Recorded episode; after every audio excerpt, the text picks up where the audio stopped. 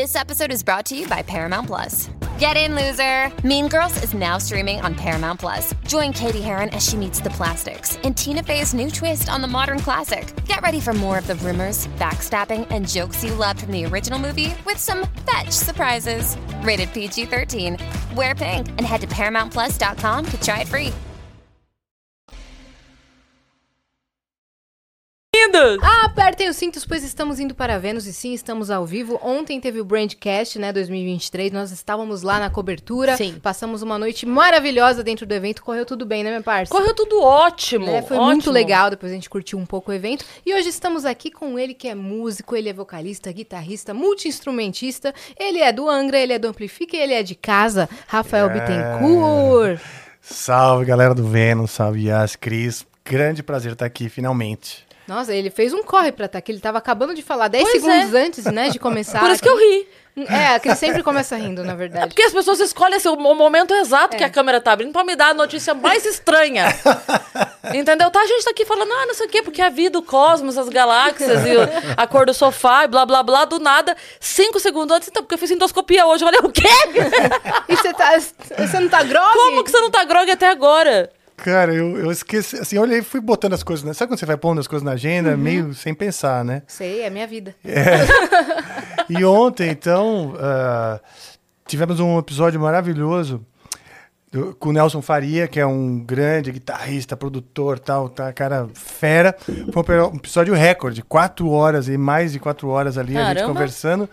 E eu tinha endoscopia hoje pela manhã e comecei o meu jejum às sete, Nossa. né? De ontem. de ontem, porque eu não ia comer no meio do, cu- do Aham. coisa e tal.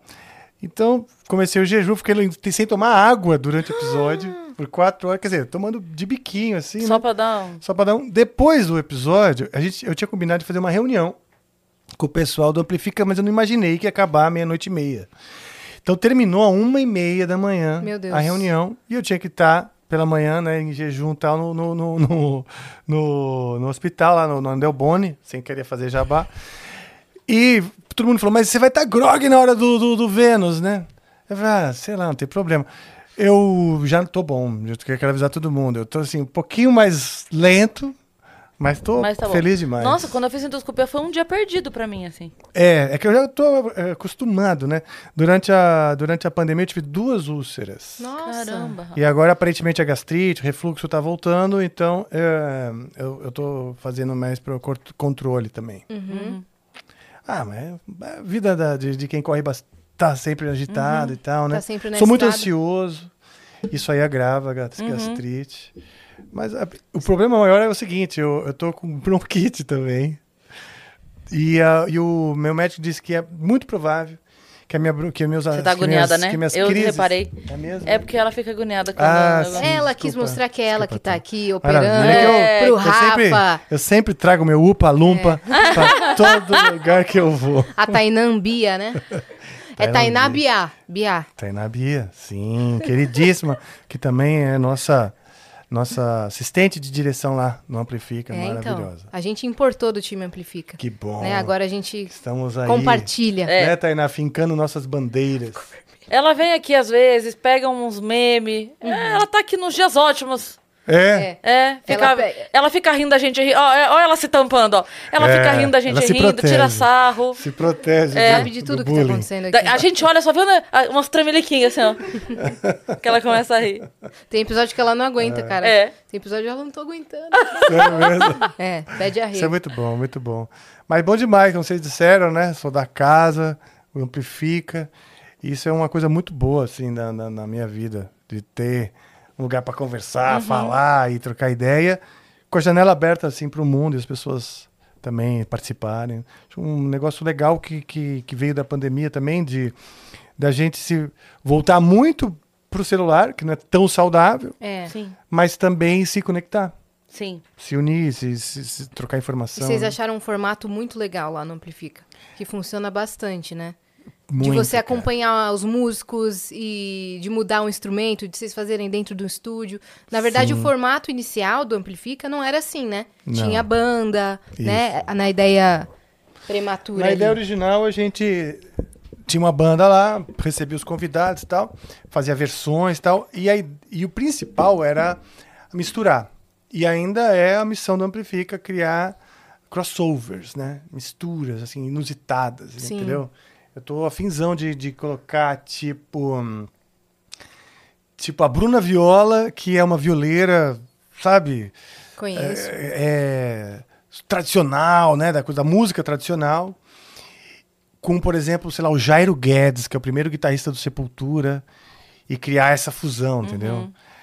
É, você, entendeu? Com, com, sei lá, com um cara, da, um guitarrista também, ou um percussionista, criar essas fusões. Isso é um plano para o próximo ano e nós já estamos armando isso daí. Inclusive, a gente falou do Rafa aqui semana passada sem lembrar que tinha sido a frase dele. Que a gente tava foi? tentando Do lembrar quê? quem foi que tinha falado. E agora ele falando isso, foi ele que falou. Lembrou já? Lá que a gente falou. Na live do Critique, foi isso? Foi. Que mas ele a falou gente sobre citou isso, aqui né? uma, uma, frase que você falou assim, que é, você aprende mais quando vai gente de outro gênero. Verdade. Ou que não é. Porque você falou assim, do meu, eu já a vida toda tô fazendo, praticando, conhecendo, conversando. Quando alguém, quando alguém vem diferente, eu acho isso tão legal, porque às vezes. é, sei lá, eu posto que fui no show de alguém, ou ontem mesmo que a gente tava lá no evento, postei, né, os, cantores que estavam lá e tal. E aí sempre alguém fala assim, ah, não, porque isso, credo, ah, isso não dá, ou não sei o que tal Sim. coisa. Eu falo engraçado, porque quem mais entende de música, né, um músico que trabalha com isso há tanto tempo, é extremamente renomado, olha pra isso e fala, cara, eu vou ver. Eu vou ver isso de Sim. perto, porque alguma coisa aqui eu tenho pra aprender. E o Zé da Couve Não tá olha e aberto, fala, ai, é, credo, não tá isso não. esses Falou, crossovers. amigo, Exatamente, para, cara. 2023 já. Cara, eu acho que a gente, como comunicador, tem uma espécie de responsabilidade social de educar no sentido de abrir a cabeça das pessoas para novos olhares, novas perspectivas. Né? Eu acho que o artista tem isso, tem poderia ter isso, né? E, por exemplo, agora a gente lá no Amplifica, às segundas-feiras, a gente está transmitindo ao vivo a Batalha da Aldeia Isso que é, demais, uma hein? batalha de rimas dos rappers de improviso. É tipo o repentista moderno, É. né? E é um lance, assim, de se emocionar mesmo. Uhum. Eu, assisti, eu vi, na verdade, pela primeira vez, lá no João Rock, onde a gente esteve juntos tal, e tá, tava rolando a Batalha da Aldeia. Teve vários artistas muito legais. Aliás, o João Rock é um festival, assim, que eu achei demais, Uhum. porque mostra bem a, a força do cenário brasileiro. Sim. Né? Queremos Angra no Porque João Rock. tem um monte de festival legal no Brasil, mas que, claro, os grandes, os pilares, assim, são sempre os artistas internacionais. O João Rock é essencialmente brasileiro e tem de tudo. Tinha o seu, tinha o seu Valença, o, o Zé Ramalho. Os Mutantes. Aí tem os Mutantes, tem o, todo, o Capital Inicial, os pop, o pop rock e tal. E tudo. Os caras do rap.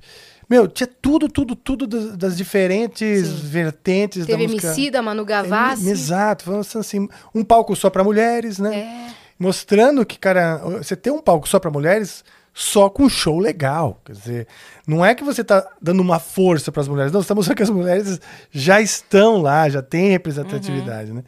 Então eu, eu- eu achei fenomenal. E a Batalha da Aldeia, eu achei uma coisa assim. hum, cara, muito mais bem organizada, muito mais forte do que eu imaginava. Achava que essas batalhas e o rap e o hip- movimento hip hop ainda tivessem no- nos guetos. Claro que o funk é forte, mas eu vi que, que não, cara. É um negócio assim muito forte no Brasil. Eu Sim. falei, cara, a gente precisa Sim. a gente precisa mostrar, porque o, o Amplifica tem uma visão bem parecida com a do próprio João Rock. Mostrar o que, que é o cenário musical no Brasil. né? E, pô, exatamente, eu aprendo muito mais com pessoas, músicos, artistas que têm outro background, vieram de outra, de outra, vamos dizer, bolha social, porque no Brasil tem um montão, né?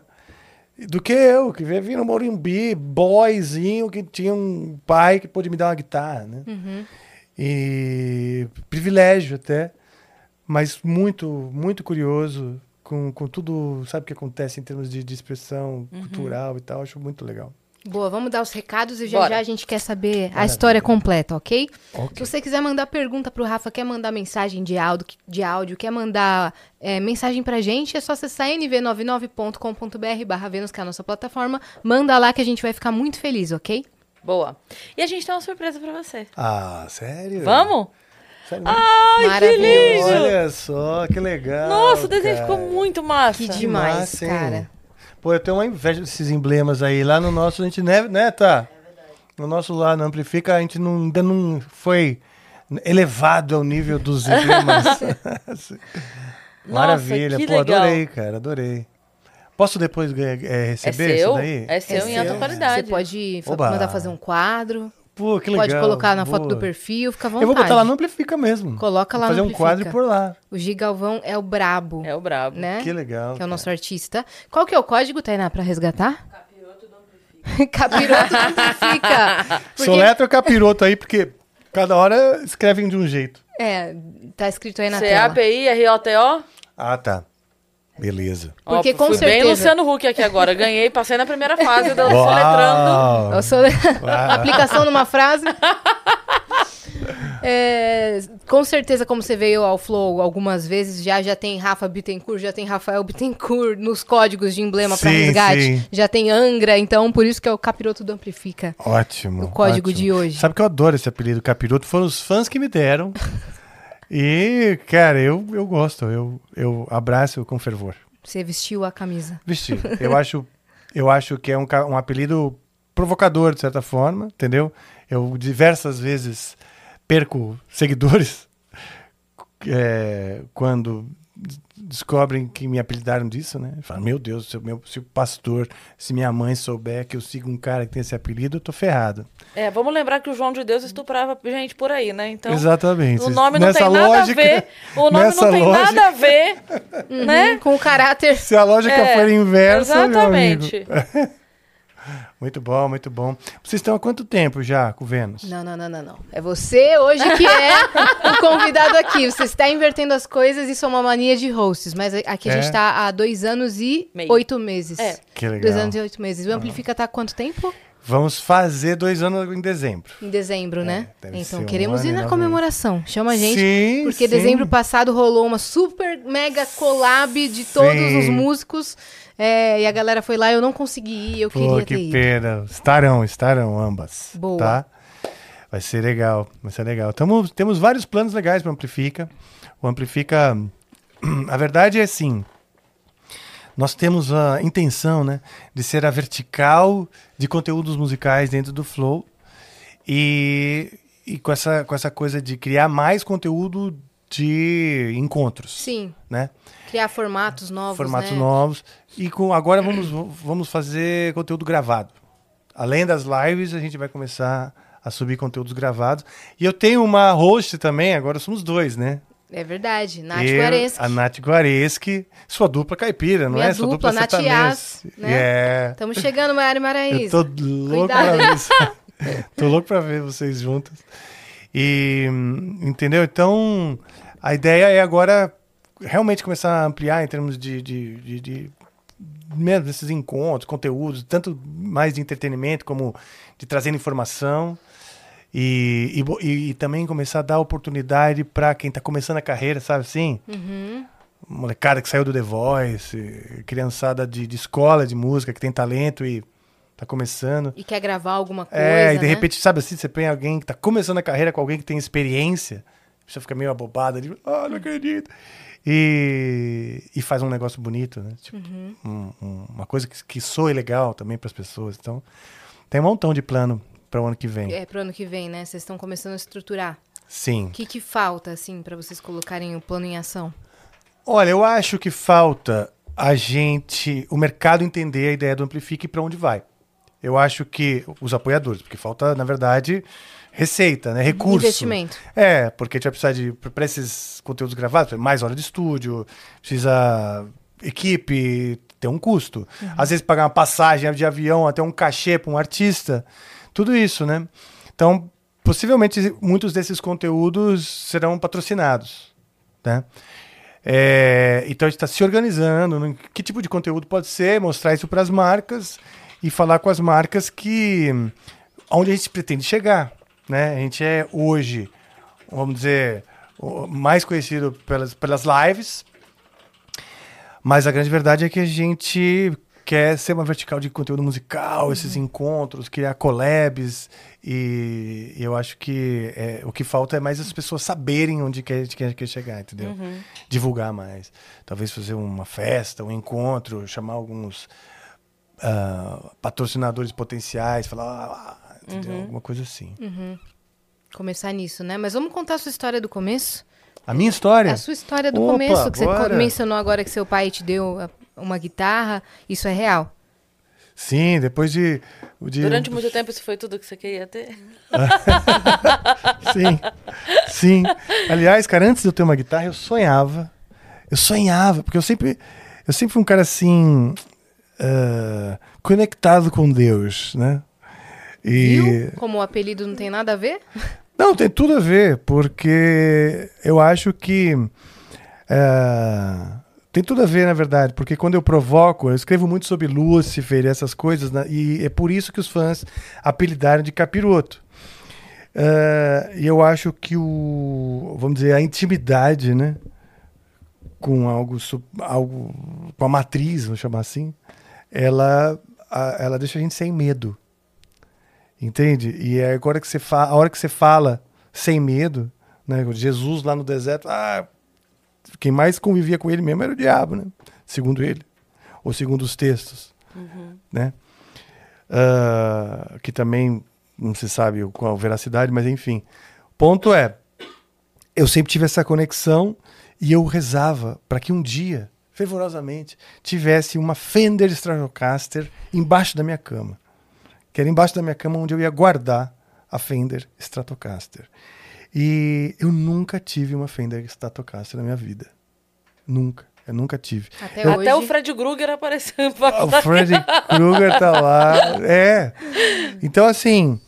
ah, eu, eu- eu- meu pai não queria me dar uma guitarra, porque ele achava que porque era muito caro nos anos 80, era difícil de encontrar. Uma guitarra boa, ou era um negócio caríssimo e tal. Ele tinha medo também de ser fogo de palha, né?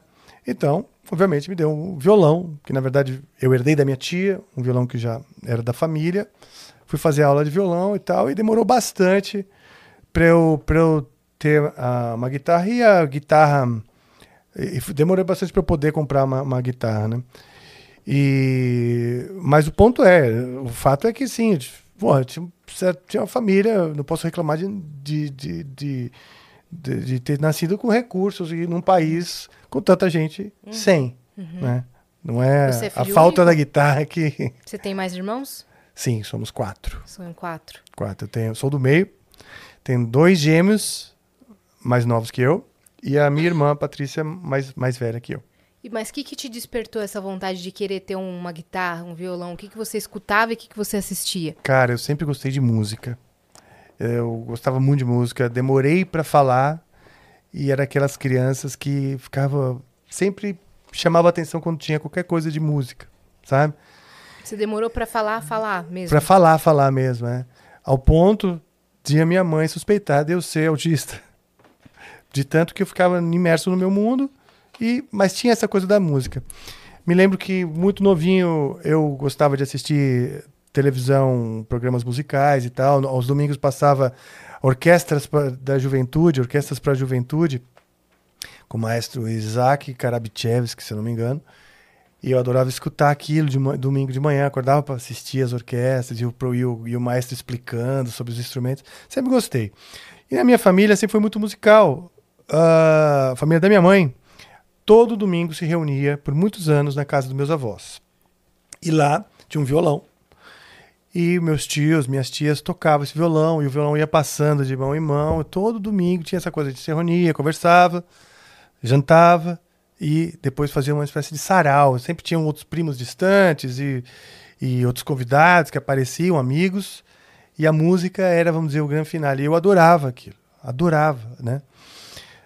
Aí, ah, quando eu tinha uns nove anos, o Queen veio para o Brasil e eu morava no Morumbi, ao lado do estádio, e aquela comoção, adorei as músicas, meu pai começou a ouvir as músicas, e eu junto com meu pai me apaixonei pelas músicas do Queen. E aquela comoção, assim, o estádio inteiro cantando, eu consegui ouvir. Aliás, no meu quarto eu via um pedacinho do palco e eu vi o Fred Mercury passando. É, Era um negócio assim, foi mágico pra mim. Caramba! Foi mágico. Eu assisti do meu quarto o Queen, né? Do lado da minha casa. Então, aquelas reuniões da casa da minha avó, num- numa grandeza assim, exponencial, assim, tipo, né?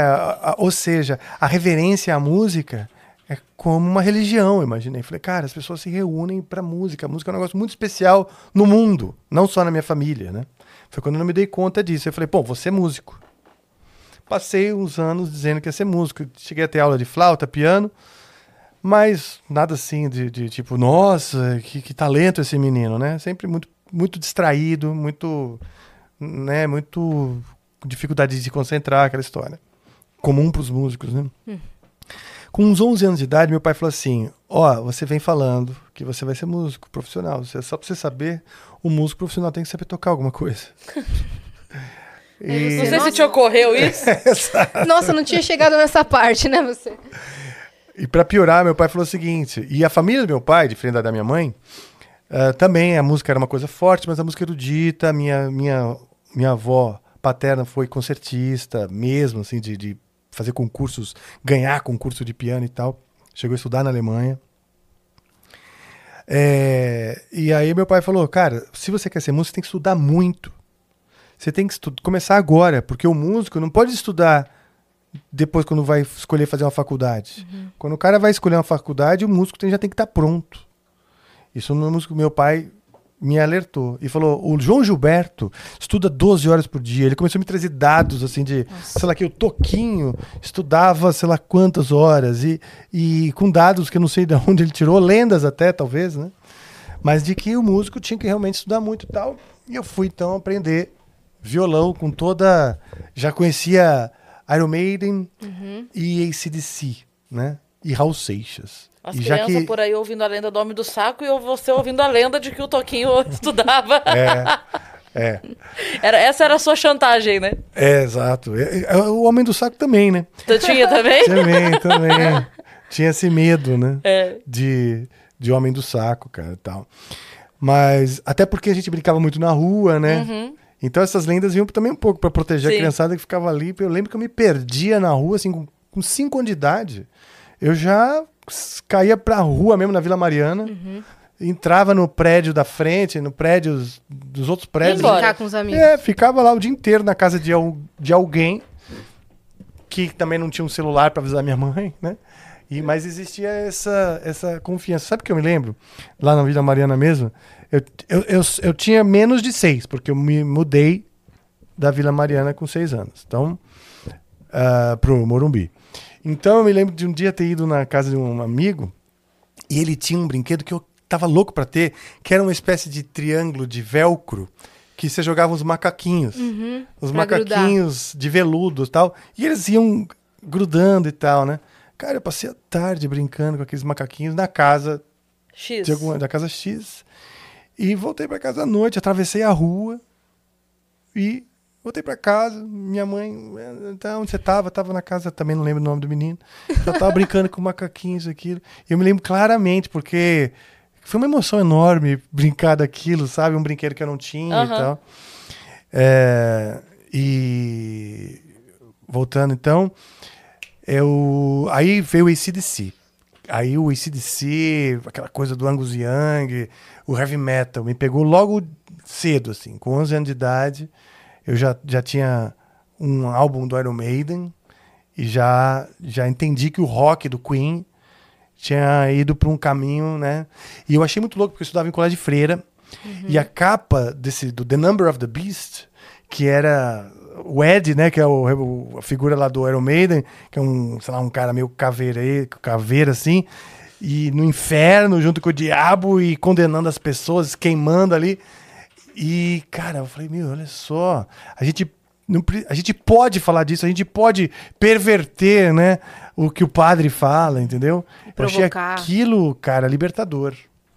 Falei, não, isso aqui é bom demais, então... Olha lá. É, olha só. Puta, olha essa capa que maravilhosa, bicho. Essa capa é linda. É. Essa capa é linda, bicho, olha isso. Aí as pessoas estão... Esse vinil Então ali- é procuradíssimo, né, esse disco. É, eu, eu, eu tenho ainda, hein, menino? Aqui um, uma marionete, né? Tipo, o diabo ainda manipulando. Só que o Ed do Iron Maiden manipula o próprio diabo. Então é um lance louco.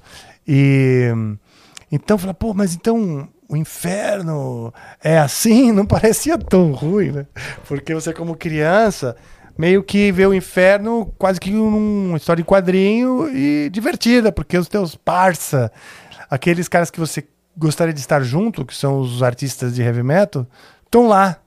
Você fala, pô, então vou pra lá, pô, você não. Você perde o medo. Nesse sentido, é muito educativo, porque eu perdi o medo do inferno. Falei, "Pff, para, né? Aí não quer dizer que eu vou ser ruim e vou merecer o inferno.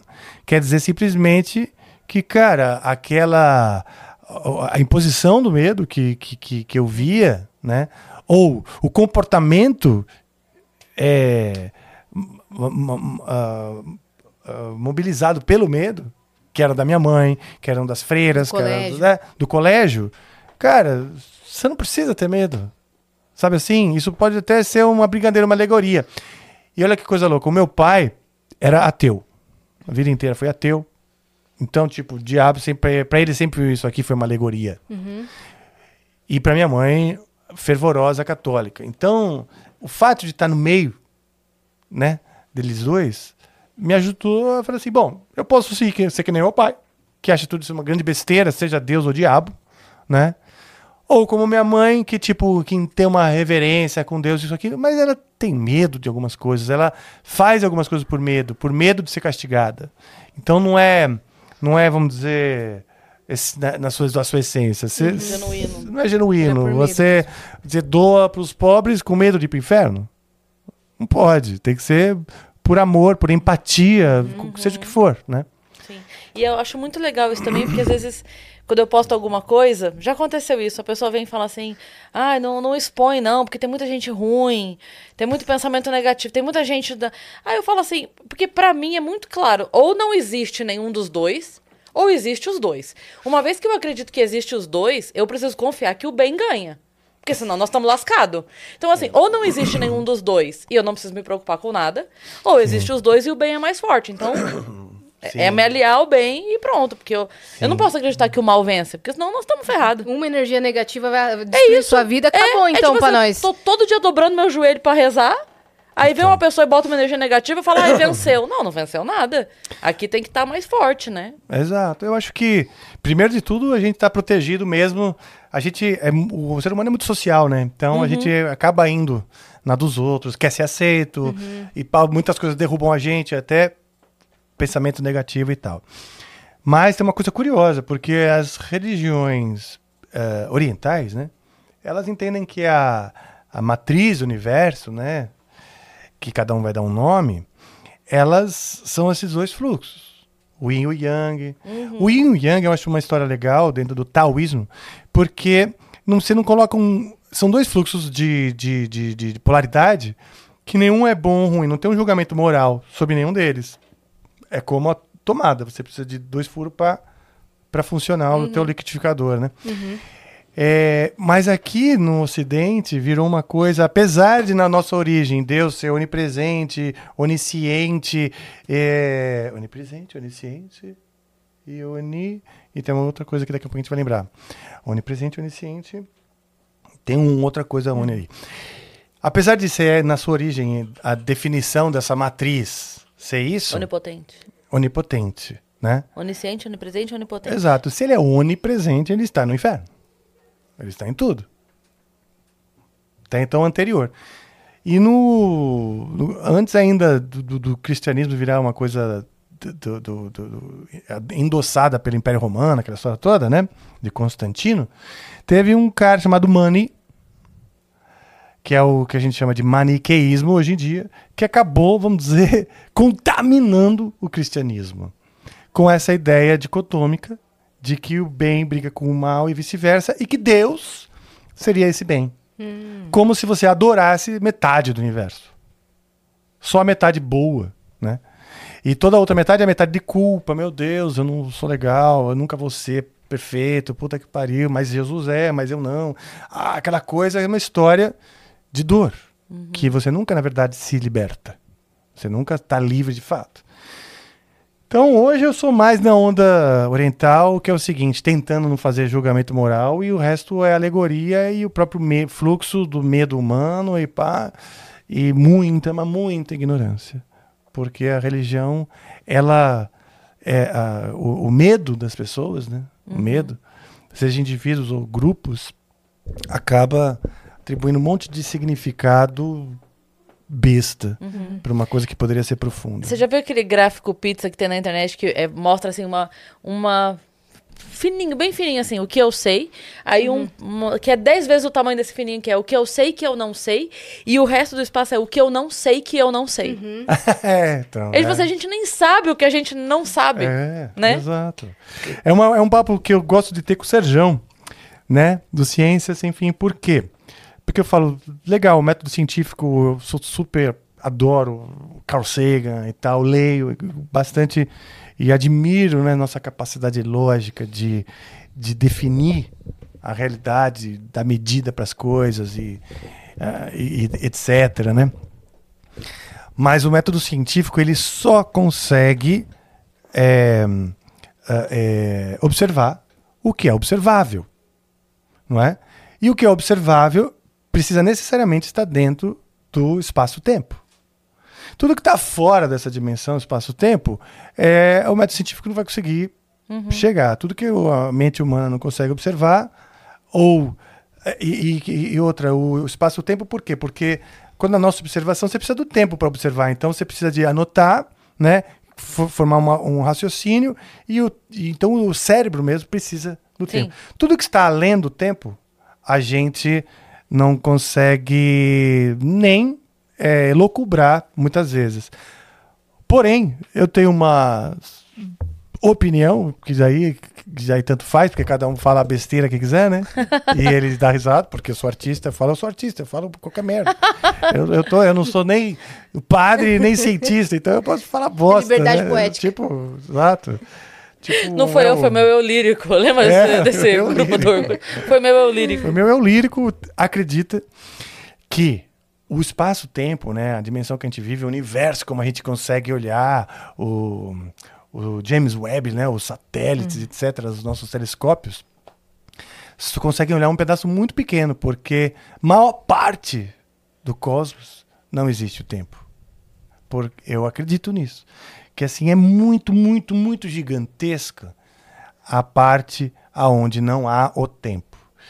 E eu acredito também que a nossa alma, ou seja, a nossa a parte de nós que existe além do tempo, assim, além do, do, do momento que nós estamos vivos, né? Uhum, além da carne. A parte de nós que existe, que, que a, a chance da gente existir desde o Big- suposto Big Bang até depois da nossa morte, né?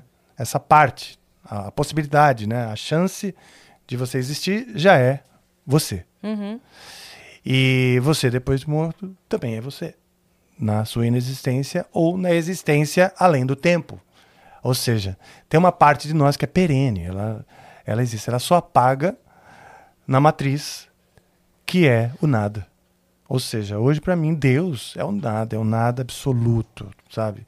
Eu reverencio demais. É de onde a gente vem e é para onde a gente volta.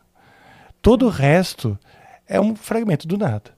Seja um desenho de, do diabo, ou seja o meu pai que é ateu, ou seja a porta, né? Tudo é um fragmento desse nada. É algo que começa. Qual a primeira coisa que existe? A possibilidade da existência. Né? Antes de existir algo, vem uma coisa que é um conceito. É a possibilidade de algo é, mudar o nada, né? Aí nesse momento, pá, nesse momento vem o Big Bang. E que força disso, né? pois é. Você imaginar algo surgir do mais absoluto completo nada. Nossa mente não consegue nem alcançar esse conceito. Exato, é isso que eu tô falando. Né? Porque, porque é um conceito meio filosófico. Sim. É uma, é, uma, é uma coisa, um exercício meio hum, semântico. É você ali só brincando de pensar em conceitos e, e- e amolecendo o cérebro, sabe? Meio isso, porque as tudo que é definitivo, é, é, ou o mesmo, é, ele vai engessando o seu cérebro. Isso aqui é amarelo, acabou. Não preciso pensar, ficar numa discussão filosófica sobre o amarelo. É amarelo, acabou, tchau, segue o barco, né? O que, que tem para almoço? E, e enquanto que eu acho que é, é- especialmente para nós, né, artistas, é, é importante estar sempre deixando a, a mente maleável. Sim. Entendeu? É um exercício que nem tocar guitarra, manter o exercício de observar as coisas com aquela coisa de procurar coisas novas, olhares novos naquilo que você olha sempre. Mas esse questionamento e essa consciência você começou a ter quando você tinha essa idade, 12 anos, mais ou menos? Mais ou menos por conta do Raul Seixas. Caramba. E o Paulo Coelho, claro, né? As músicas deles mexeram muito comigo, algumas reflexões, né? Deus não é tão mal assim, que é uma música que ele fala, baby, Deus não é tão mal assim. Deus não é tão mal assim, é uma frase forte, porque nunca ninguém falou que Deus é mal. Mas se você for pensar que Deus pune, né? E você está querendo libertar aquela pessoa desse conceito, Deus não é tão mal assim, não tenha medo de Deus. Pô, eu falei, caralho, que frase do caralho, entendeu? Então essas, essas coisas é, me pegaram um pouco por estar nesse universo aí, né? Mãe católica, pai ateu. E. Eu tive a minha fase de ler os livros do Paulo Coelho. Ah, Aquela também, adolescência, né, É, de- ele bombou. Diário de um Mago. É, o Alquimista. O Alquimista, Eu parei, é, eu, eu parei assim no terceiro ou quarto. Pô, adorava, né? Especialmente porque eu já era fã antes do, do livro, antes das pessoas falarem do Paulo Coelho. Eu já Antes tinha essa- da modinha. Antes da modinha, sério mesmo. Então já tinha essa coisa de Raul Seixas e Paulo Coelho e tal. Pô, que demais.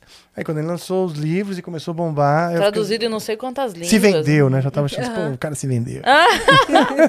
Não, mas eu gostava, eu gostava. Traduzido para várias línguas e realmente ele tem um pensamento que vai além da. Ah, não, mas a literatura. Ah, foda-se, o cara que vem de, da- de, de uma outra onda, onda de letra, de, da onda da coisa do hip mesmo.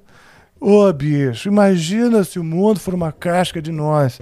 Que, que várias dessas, dessas ideias vieram, vieram na, na- no momento hip. A própria física quântica. O primeiro cara ficou ali observando as ondas e falando, desenvolvendo a, fi- aprimorando né, as teorias quânticas, eu não lembro o nome do cara. Era ripão.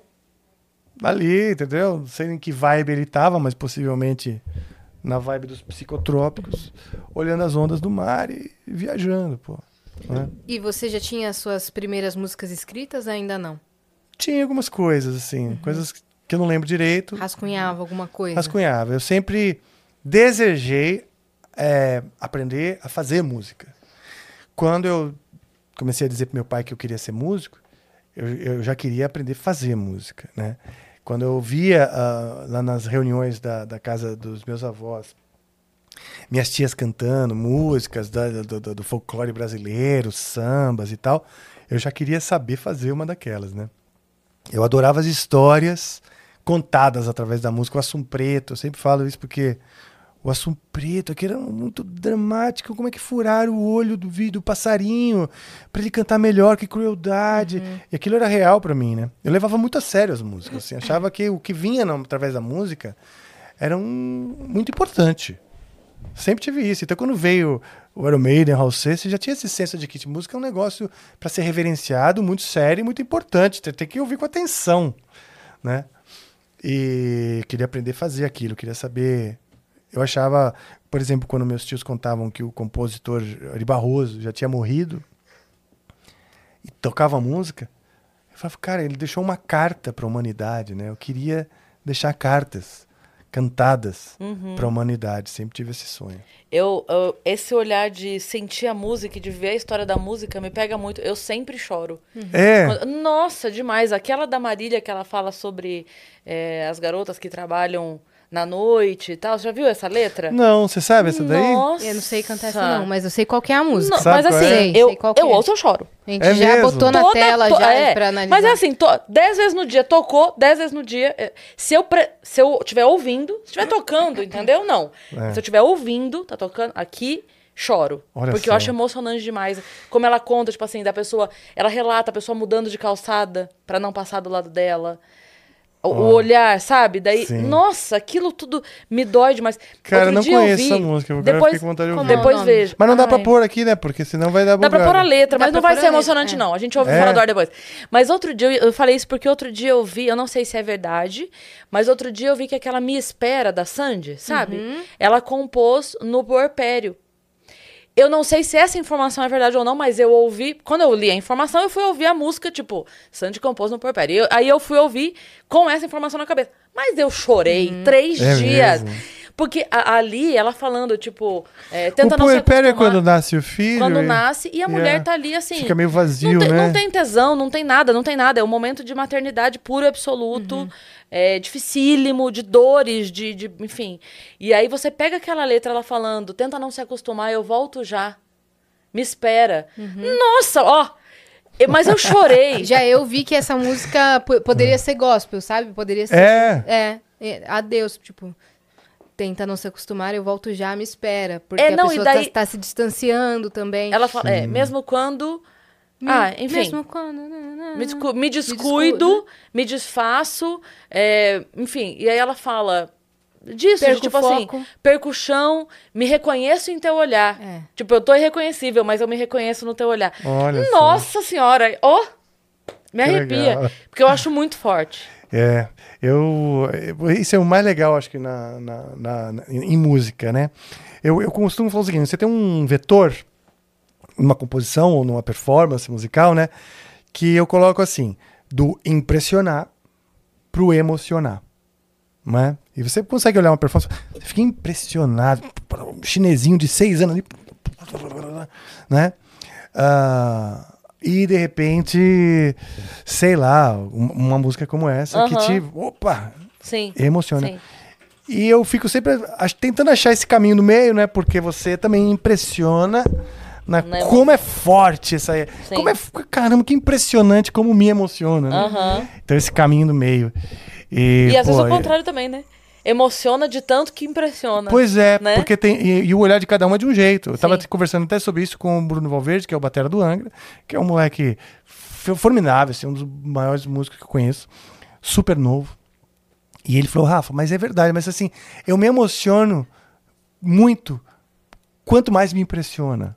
Porque quando eu vejo um batera muito impressionante, eu vejo a dor, o Uhum. tempo que ele gastou, eu consigo, eu me, eu me conecto de Sim, forma, sim. minha emoção Que ele conecta. tá dando tudo de si ele É, naquele momento, né? Exato. Sim. Eu já nem tanto, tipo, ah, problema dele, ele que gastou tempo, né? Eu já não entendeu? Você se conecta com outras coisas. Eu me conecto com outras coisas, É. exatamente. é.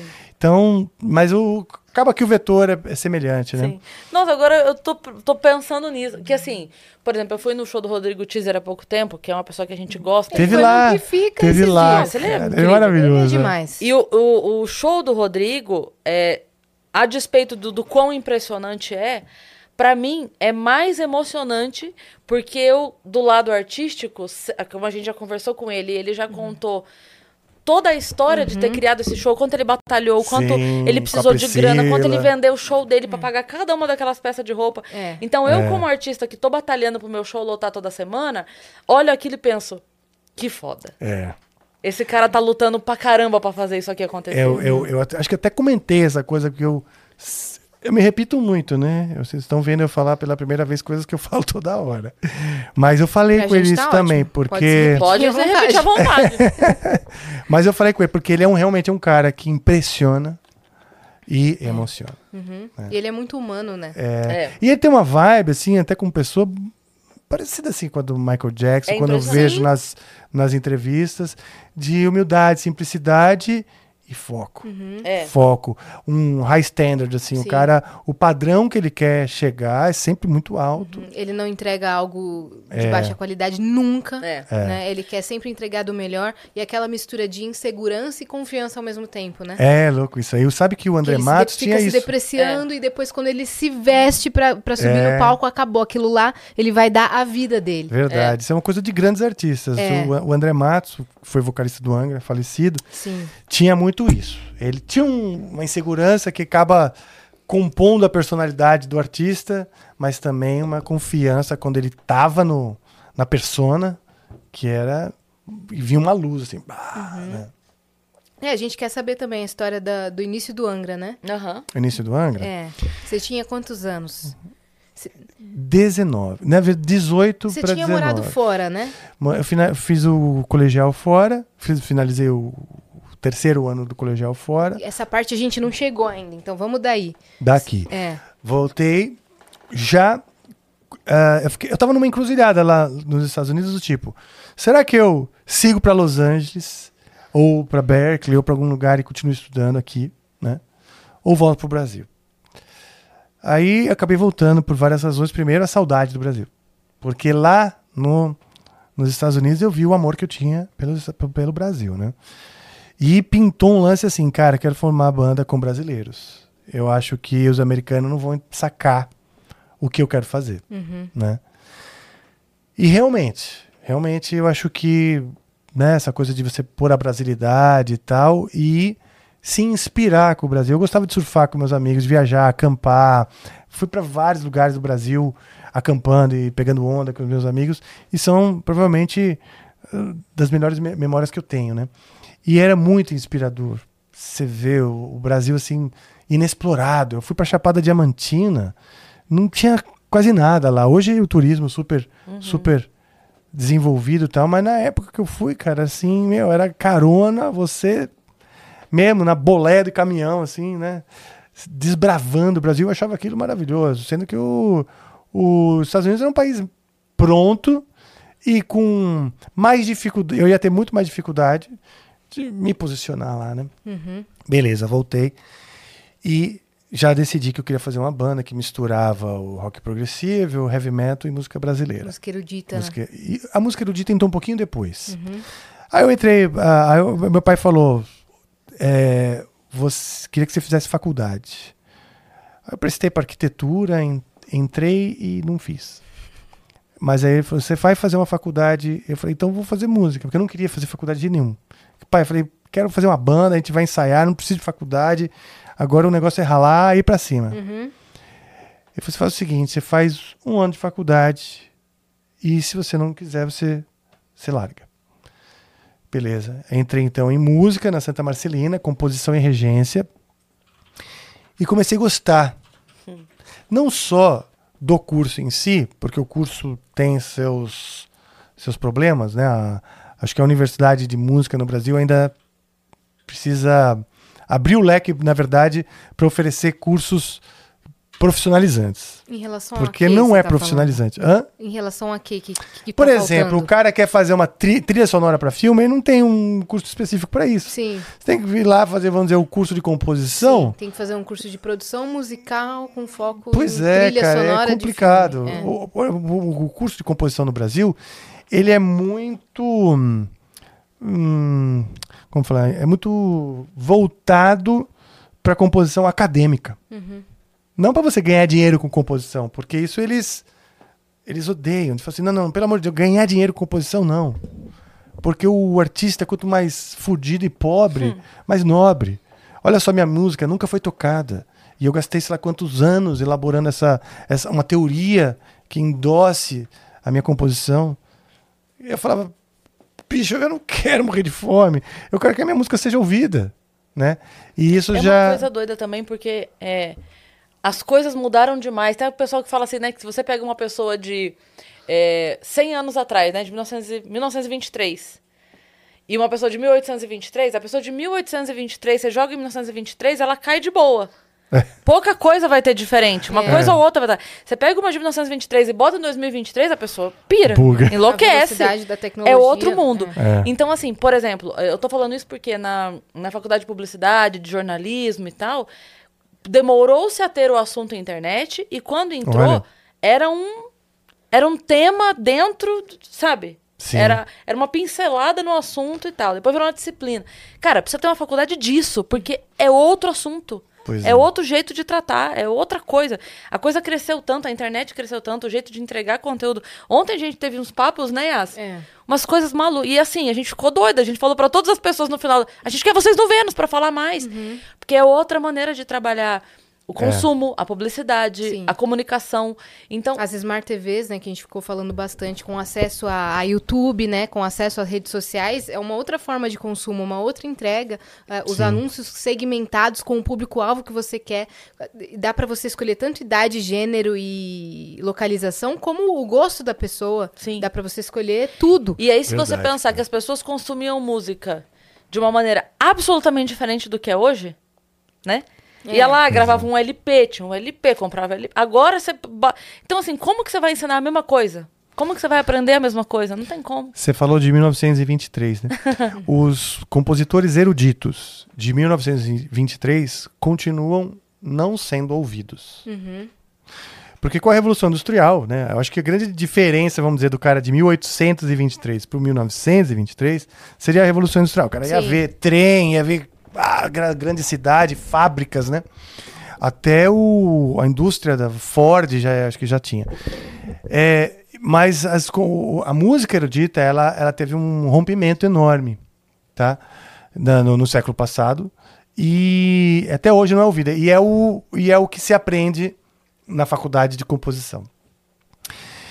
Ah, então é complicado, porque essa, debate-se muito sobre novas linguagens ainda, e isso foi muito legal da faculdade quando eu fiz. Mas esse negócio de novas linguagens dentro da arte pode ser tudo, até a peça de teatro que fica os caras eh, com, com o dedo no cu, né? Lembra disso? Macaquinhos. Era Macaquinhos o nome da peça? Uhum. Que eles ficavam com o dedo no cu. Que assim, eu não sou do cara que, que fala, ah, meu Deus, coisa horrível. Não. Mas eu sei que, que existe, eu sei que, que provoca muita gente, então eu uso para exemplificar. Né? Então, muito mais ao redor de conceito do que entretenimento. Né? Ah, então foi isso que a gente fazia na faculdade. A gente ficava ao redor de conceitos e não de vamos aprender a, com, a compor de fato para você sair para o mercado e sobreviver, né?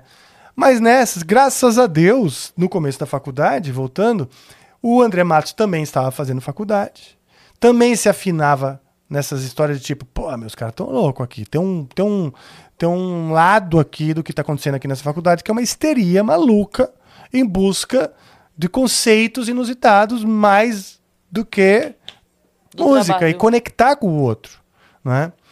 Na verdade, eles querem conectar, mas assim, com um pequeno grupo de eleitos que, que estudam o conceito. É como se para uma música você precisasse de uma bula, né? Você faz, nossa, eu, eu saquei a tua, cara, naquele festival de, de música contemporânea, pô, saquei a tua tal. Então, você, que depois de um tempo eu aprendi a apreciar até, mas nunca quis fazer aquela carreira porque eu queria viver disso, queria ter uma família, queria pagar as contas, queria botar minha filha na escola, sabe? E, e aquele tipo de coisa pode ser muito legal, mas é heróico também e não é pra mim. Então, a primeira pessoa que você conheceu foi o André. Não, conheci outras pessoas tal, mas no segundo ano então da faculdade, eu, eu comecei a montar uma banda. Aliás, antes disso, eu fui fazer os, a oficina dos menestréis do Oswaldo Montenegro. Não sei se vocês já ficaram sabendo dessa, dessa, esse movimento, porque foi um meu movimento mesmo. Oswaldo Montenegro trouxe para São Paulo assim um- uma, uma oficina mesmo, que era no Teatro Augusta e tal. 80 adolescentes, músicos, dançarinos, de balé, de todos os outros tipos, capoeiristas, cantores, atores, lá fazendo essa oficina para criar algo, né? Que acabou sendo uma peça de teatro chamada Noturno. Era um musical, assim. Misturava tudo. E foi legal demais. Ali, para mim, foram nove meses. Eu fiquei uns seis meses tal na oficina e três meses em cartaz, como músico, ator, ah, isso, aquilo. Foi, a grande facu foi uma grande faculdade para mim, né? Porque era eh, como ser artista, né? O Oswaldo Montenegro ensinando a gente o que é ser artista, qual é, qual é a responsabilidade de um artista, o que, que a gente faz e coletivamente, sabe? E, então foi puta no aprendizado. E você ganhou consciência corporal, né? Consciência Mo- de, é, de grupo coisa. mesmo. E nessa, então você imagina, eu estava frequentando a faculdade, estava me para ser compositor e regente, que é um maestro, né, com toda a pompa. E com, de tarde eu ia lá na oficina com os caras que tocavam em bar, com a menina que dançava no balé clássico, sei lá onde. Então, de manhã na faculdade eu conversava com Imagina assim, antes de eu entrar na faculdade, meus amigos que eram músicos gostavam de Iron Maiden, Metallica e CDC como eu. Eram os amigos metaleiros. Quando eu entrei na faculdade, meus amigos músicos eram o cara que grava violino para dupla sertaneja no estúdio, o outro que toca na, na, na USESP, ah, outro, uma, a- a- umas meninas que queriam apenas ser professoras de piano, estavam fazendo licenciatura, que era de, eh, ensinar piano para criança, que já tem uma outra visão do que, que é a música. Sim. Então eu comecei a abrir muito a minha mente. Então, independente do curso, o que mais eu aprendi foi conviver com outros músicos e outros olhares sobre a música. Isso é muito legal, né? Pô, Isso demais. te formou, né? Tinha os músicos de jazz, eu não tinha nenhum amigo que tocava jazz, de repente tinha um monte de amigos lá que tocava jazz e achava que jazz era a última coisa, que rock era um negócio meio ah, não tão legal, sendo que eu, não, rock é legal, né? Só que isso foi, foi mudando. E, de, de- e à tarde, com os atores que estavam, meninas que já faziam peça infantil desde criança e estavam lá para, sei lá, aprimorar a experiência, etc. Ah, então, foi uma época que eu, que eu convivi com muitos outros artistas, sabe? Ele foi fundamental para mim. Acho que valeu a minha volta dos Estados Unidos por isso. Misturou Esses tudo, primeiros né? anos eu falei, pô, a arte é um negócio. E na faculdade também, pô, John Cage, o Schoenberg, o dodecafonismo. Falei, meu Deus, era, era, assim, foi uma explosão, explosão mesmo, de visões sobre a música, enquanto para mim música era Queen, Iron Maiden, Pink Floyd e Raul Seixas, sabe? Engraçado que de alguma maneira esse momento pra você, dessa convivência com outros jovens artistas e tal, é, é mais ou menos a sua ideia de replicar com jovens artistas é, convivendo e atuando juntos nesse, no seu novo Exato. projeto.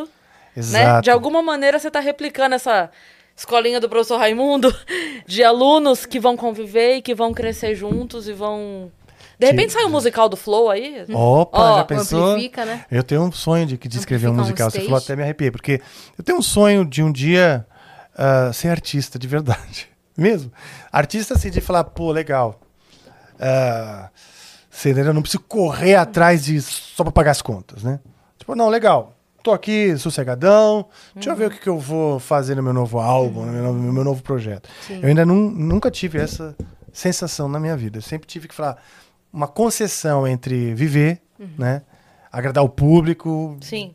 Aquele Bilheteria. musical Jesus Christ Superstar. Sua cara é participar disso. Porque tem- Legal. É, já montaram mais de uma vez aqui no Brasil. Sim, sim. Eu, eu eu adoro. Tem um amigo meu, o Alírio Neto. Ex- dele foi o mesmo que eu lembrei. É maravilhoso e tal. Conheço, assim, o trabalho dele também, do Alírio. a montagem do, do Jesus Christ aqui no Brasil foi legal demais e tal. Então, assim, tem muita coisa que eu gostaria de fazer né, em música. Quem sabe até um musical um dia. Mas o ponto é, eu acho que o que falta, às vezes, porque como no Brasil a cultura não é muito ah, valorizada, de fato, é uma, um, um, um ambiente onde a cultura é valorizada é como um terreno fértil. Não adianta você ter sementes bem produzidas. Aquele papo lá, se você joga a semente na pedra, ela não germina. Então o que a gente procura com o próprio Amplifica, como a Cris falou, é, é propor que, que- propor um ambiente fértil, onde Sim. as pessoas abram a Preparar cabeça, vejam o que, que é o ambiente fértil para arte. É esse convívio, troca de ideias, é, visões diferentes sobre a coisa. É isso que vai consolidando, vai te provocando para outras coisas, te confunde no começo, mas vai testando o teu foco, onde você quer ir de fato, entendeu? E aí vai fortalecendo, sabe? Fortalecendo. Ah, e, e- então, no fim das contas, foi isso. Aí, aí ah, tá. Ah, é, da banda agora. Aí a banda. Então, beleza, eu tava nesse ambiente, comecei a montar uma banda de heavy metal. Você já só fomentou algumas... mais sua vontade Foment- de ter uma banda, né? de, fomentou mais. Falei, cara, imagina uma banda de rock, sabe, com essas coisas, teatro, nego cuspindo fogo. até- Comecei a trabalhar com o pessoal de circo nessa época, Uhum. fiz trilha sonora pro pessoal da Nau de Ícaros, aliás, um abração pra todo o pessoal lá. Ma- Marco Vettori também me ajudou muito, porque ele me colocou, por exemplo, ele me colocou para fazer a trilha, olha só, cara, de um de uma peça do Celso Antunes que acabou não acontecendo. Hoje a gente sabe que o Celso Antunes é um dos grandes diretores aí de, de, de teatro e tal. Ele ia fazer uma peça, peça chamada Vampiro. E nessa peça chamada Vampiro, ia ter um guitarrista com um amplificador no palco tocando guitarra e fazendo a trilha na hora. E aí, para isso, ia precisar de um laboratório fudido, de ficar lá à tarde tocando com os caras. E eu tava começando, meu, e eu realmente é, eu não tinha a competência para fazer essa trilha. Acho que hoje, talvez. Mas na época eu tava mesmo muito cru pra entender. Eu adorei a ideia, fui lá algumas vezes. O projeto se interrompeu porque o que me foi falado que o ator principal, o menino que era talentoso pra caramba, o ator principal, ele ficou muito doente. Se eu não me engano, teve AIDS. E eu acho que veio a falecer. E a- então, a- a- como essa. E ele tinha idealizado esse projeto pra esse menino e tudo mais, que era um fera e tal. Acabou que não rolou esse, essa coisa. Mas junto, nesse caminho, foi- fui parar lá na oficina do seu Antunes, tocando guitarra com os caras, molecada, ator, atores foda que estavam tipo com sangue nos olhos, né? E, e, e a oportunidade, de repente, sabe, tocar guitarra e fazer uma trilha e de repente até seguir pro teatro. Sim. Que eu comecei a ver oportunidades. Os De repente o teatro é o meu abrir, né? parada, eu vou fazer trilha para teatro, era uma das coisas que eu adoraria, né, ter feito. Mas nessa época, então, eu comecei a fazer essa banda de, de heavy metal com alguns amigos que eu já conhecia, conhecia algumas pessoas do cenário. E o André Matos já tinha uma história dentro do heavy metal. Ele já tinha gravado dois álbuns com o Viper, né, uma das bandas que foi, vamos dizer, é, precursoras assim do, do, do heavy metal melódico tal no Brasil. Tinha um álbum já lançado no Japão. Aí o André saiu do Viper e recebeu uma proposta de montar uma nova banda. E ele ficou sabendo dentro da faculdade que eu tava montando uma banda. E ele chegou e falou assim, cara, eu tô querendo, tem, tem espaço pra mim? Eu tô querendo montar uma banda também. Ele não conhecia tantas pessoas fora do círculo Viper, né? E eu conhecia um monte de gente, frequentava os bares, conhecia já o Kiko Loureiro, já conhecia o Luiz Mariucci, da escola e tal. ah, o Batera, que é o Marco Antunes, que ajudou muito no começo. E então eu conhecia algumas pessoas e tava com a cabeça cheia de ideia, né? Aí quando ele veio, quando a gente começou a conversar, eu naquela fúria, né? Tinha chegado dos Estados Unidos, frequentando teatro, e, ah, isso, aquilo, e e a música brasileira da minha família, do meu pai, a música erudita da família da, da, da minha mãe, a família do meu pai e tal. Eu falei, meu, vamos misturar essa porra. E, e aí foi essa junção, porque o André daí falou assim, cara, eu tenho uma proposta de uma gravadora do Japão é, para fazer uma banda. E eu tenho um empresário, que é o meu que era do Viper, e tem um cara que é um contato na Alemanha, que tá afim de botar pras cabeças. Aí eu falei, puta, bicho, vou abandonar tudo. Abandonei o teatro, abandonei tudo, só não abandonei a faculdade, né? E falei, vamos pra cima. Eu lembro de conversar com o Oswaldo Montenegro, falei, Oswaldo, eu vou, vou sair e tal do grupo e tudo mais.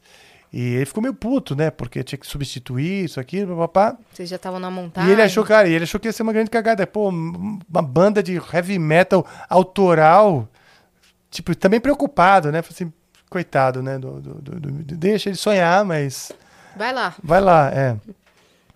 E fui. E acreditei. Falei, não, pô, eu tava, tava muito bem armada a parada com fa- fax, não sei se era fax ou carta na época, 91, da gravadora, dizendo, não, pá, isso aqui, temos uma verba para vocês começarem a trabalhar e tal.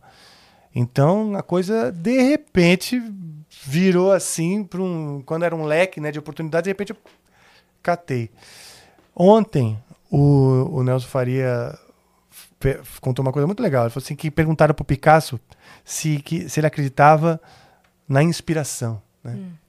E ele falou, cara, eu faço o seguinte, eu quero que quando a inspiração chegar, me, me, me pegue trabalhando. É, é uma, é uma frase que a gente conhece de outras maneiras também. É. É, É. Que a sorte me encontre trabalhando. Isso, a Oprah Winfrey falou também, Isso. né? Que a, a grande sorte é você estar pronto quando a oportunidade chegar. É. Porque a oportunidade tá toda hora aí, só que às vezes você não tá pronto e você não pega, infelizmente, É. né? Então eu falei, bom, eu tava pá, tirando pra todo lado e mesmo, ia ser um cara feliz com várias das coisas que eu tava disposto a fazer, né? É, mas eu falei, vamos aí, vamos aí. E aí larguei tudo e, e aí sim começou o Angra. Qual foi a, a primeira coisa que surgiu? Foi um álbum primeiro? Foi Você lembra da primeira música que vocês fizeram juntos? Cara, eu tinha algumas músicas, eu mostrei pro André algumas músicas, que elas são até emblemáticas, porque, emblemáticas, porque até hoje a, a gente toca ou fala, porque aquilo representa o começo. Então eu tinha uma música chamada Reaching Horizons, uma música que eu fiz já nos Estados Unidos. Tinha uma música chamada Queen of the Night. Estava começando a escrever a música Time. Estava começando a escrever a música Even Warning, que são músicas desses primeiros trabalhos do Angra. E junto com o André, bom, aí o André trouxe outro olhar. Primeiro porque ele estava um ano à frente de mim na faculdade. Então, tipo, eu estava em harmonia 1, ele estava em harmonia 2. Eu estava em contraponto. é, ele já estava estudando contraponto e eu ainda não estava pronto Uhum. Para estudar contraponto. Então ele já trazia, é, já tinha um, já tinha um olhar profissional sobre a É. parada, sobre o que que é você ter uma banda de verdade, Uhum. né, profissional e e trabalhar. E tava afim também de. Porque ele tava muito enfiado no universo do erudito. E o universo do erudito é tipo assim: tudo é muito mais difícil. Se pro jazz é difícil, cara, o erudito é mais, sabe? Se pro heavy metal já é difícil você se destacar, o, pro mundo erudito é muito, é muito mais. Então o erudito assim, tem que ralar, mas ralar, ralar muito. Eles estudam mesmo muito. E com essa consciência, a gente falou, cara, vamos arrepiar, vamos ralar. E aí, então, a gente, cara, trabalhava de sol a sol, cara. A gente se encontrava como se fosse trampo mesmo, para fazer letra, para escrever música, para debater conceitos, para onde deve ir, para onde deve ir, pra, o que deve ser essa banda. E aí, dessa amizade, desse encontro, é que nasceu o Angra com toda a sua força. Vocês lembram do primeiro show? Lembro. Onde foi? Como foi? O primeiro show foi o seguinte. Em 91, a gente já estava com as músicas meio prontas, a gente ia gravar no, na Alemanha, né? E tal, a coisa encaminhando. E a gente já estava há mais de um ano trabalhando sem fazer show. E eu falei, quando esse álbum sair, a gente ainda não vai estar pronto para performar, né? Porque você precisa ter um- uma experiência de palco. E as bandas covers estavam, tipo, bombando, né? Foi a primeira grande onda de, De bandas banda cover. cover. É. Tinha cover do quê? Puta, tinha o Iron cover do Pink Maiden. Floyd, foi bom demais. Tinha o cover do U2, que lotava ginásios pelo Brasil. Tinha cover do, do, do Guns N' Roses, né? Queen. do Queen, tinha um monte de covers assim que os caras bombavam, faziam turnês pelo Brasil e tal. Você acha que isso era mais pela dificuldade da época em que as bandas originais viessem? Era uma moda? O que, que você acha que era? Por que, que acontecia isso tanto? As duas coisas, né? Eu acho que tinha carência. Primeiro, os músicos querendo tocar. Né? É, mas eu digo por ser tão grande. Por serem estádios. Porque Sim, cover a gente tem até cover. hoje, né? Mas, tipo assim, pra ser algo tão grandioso assim.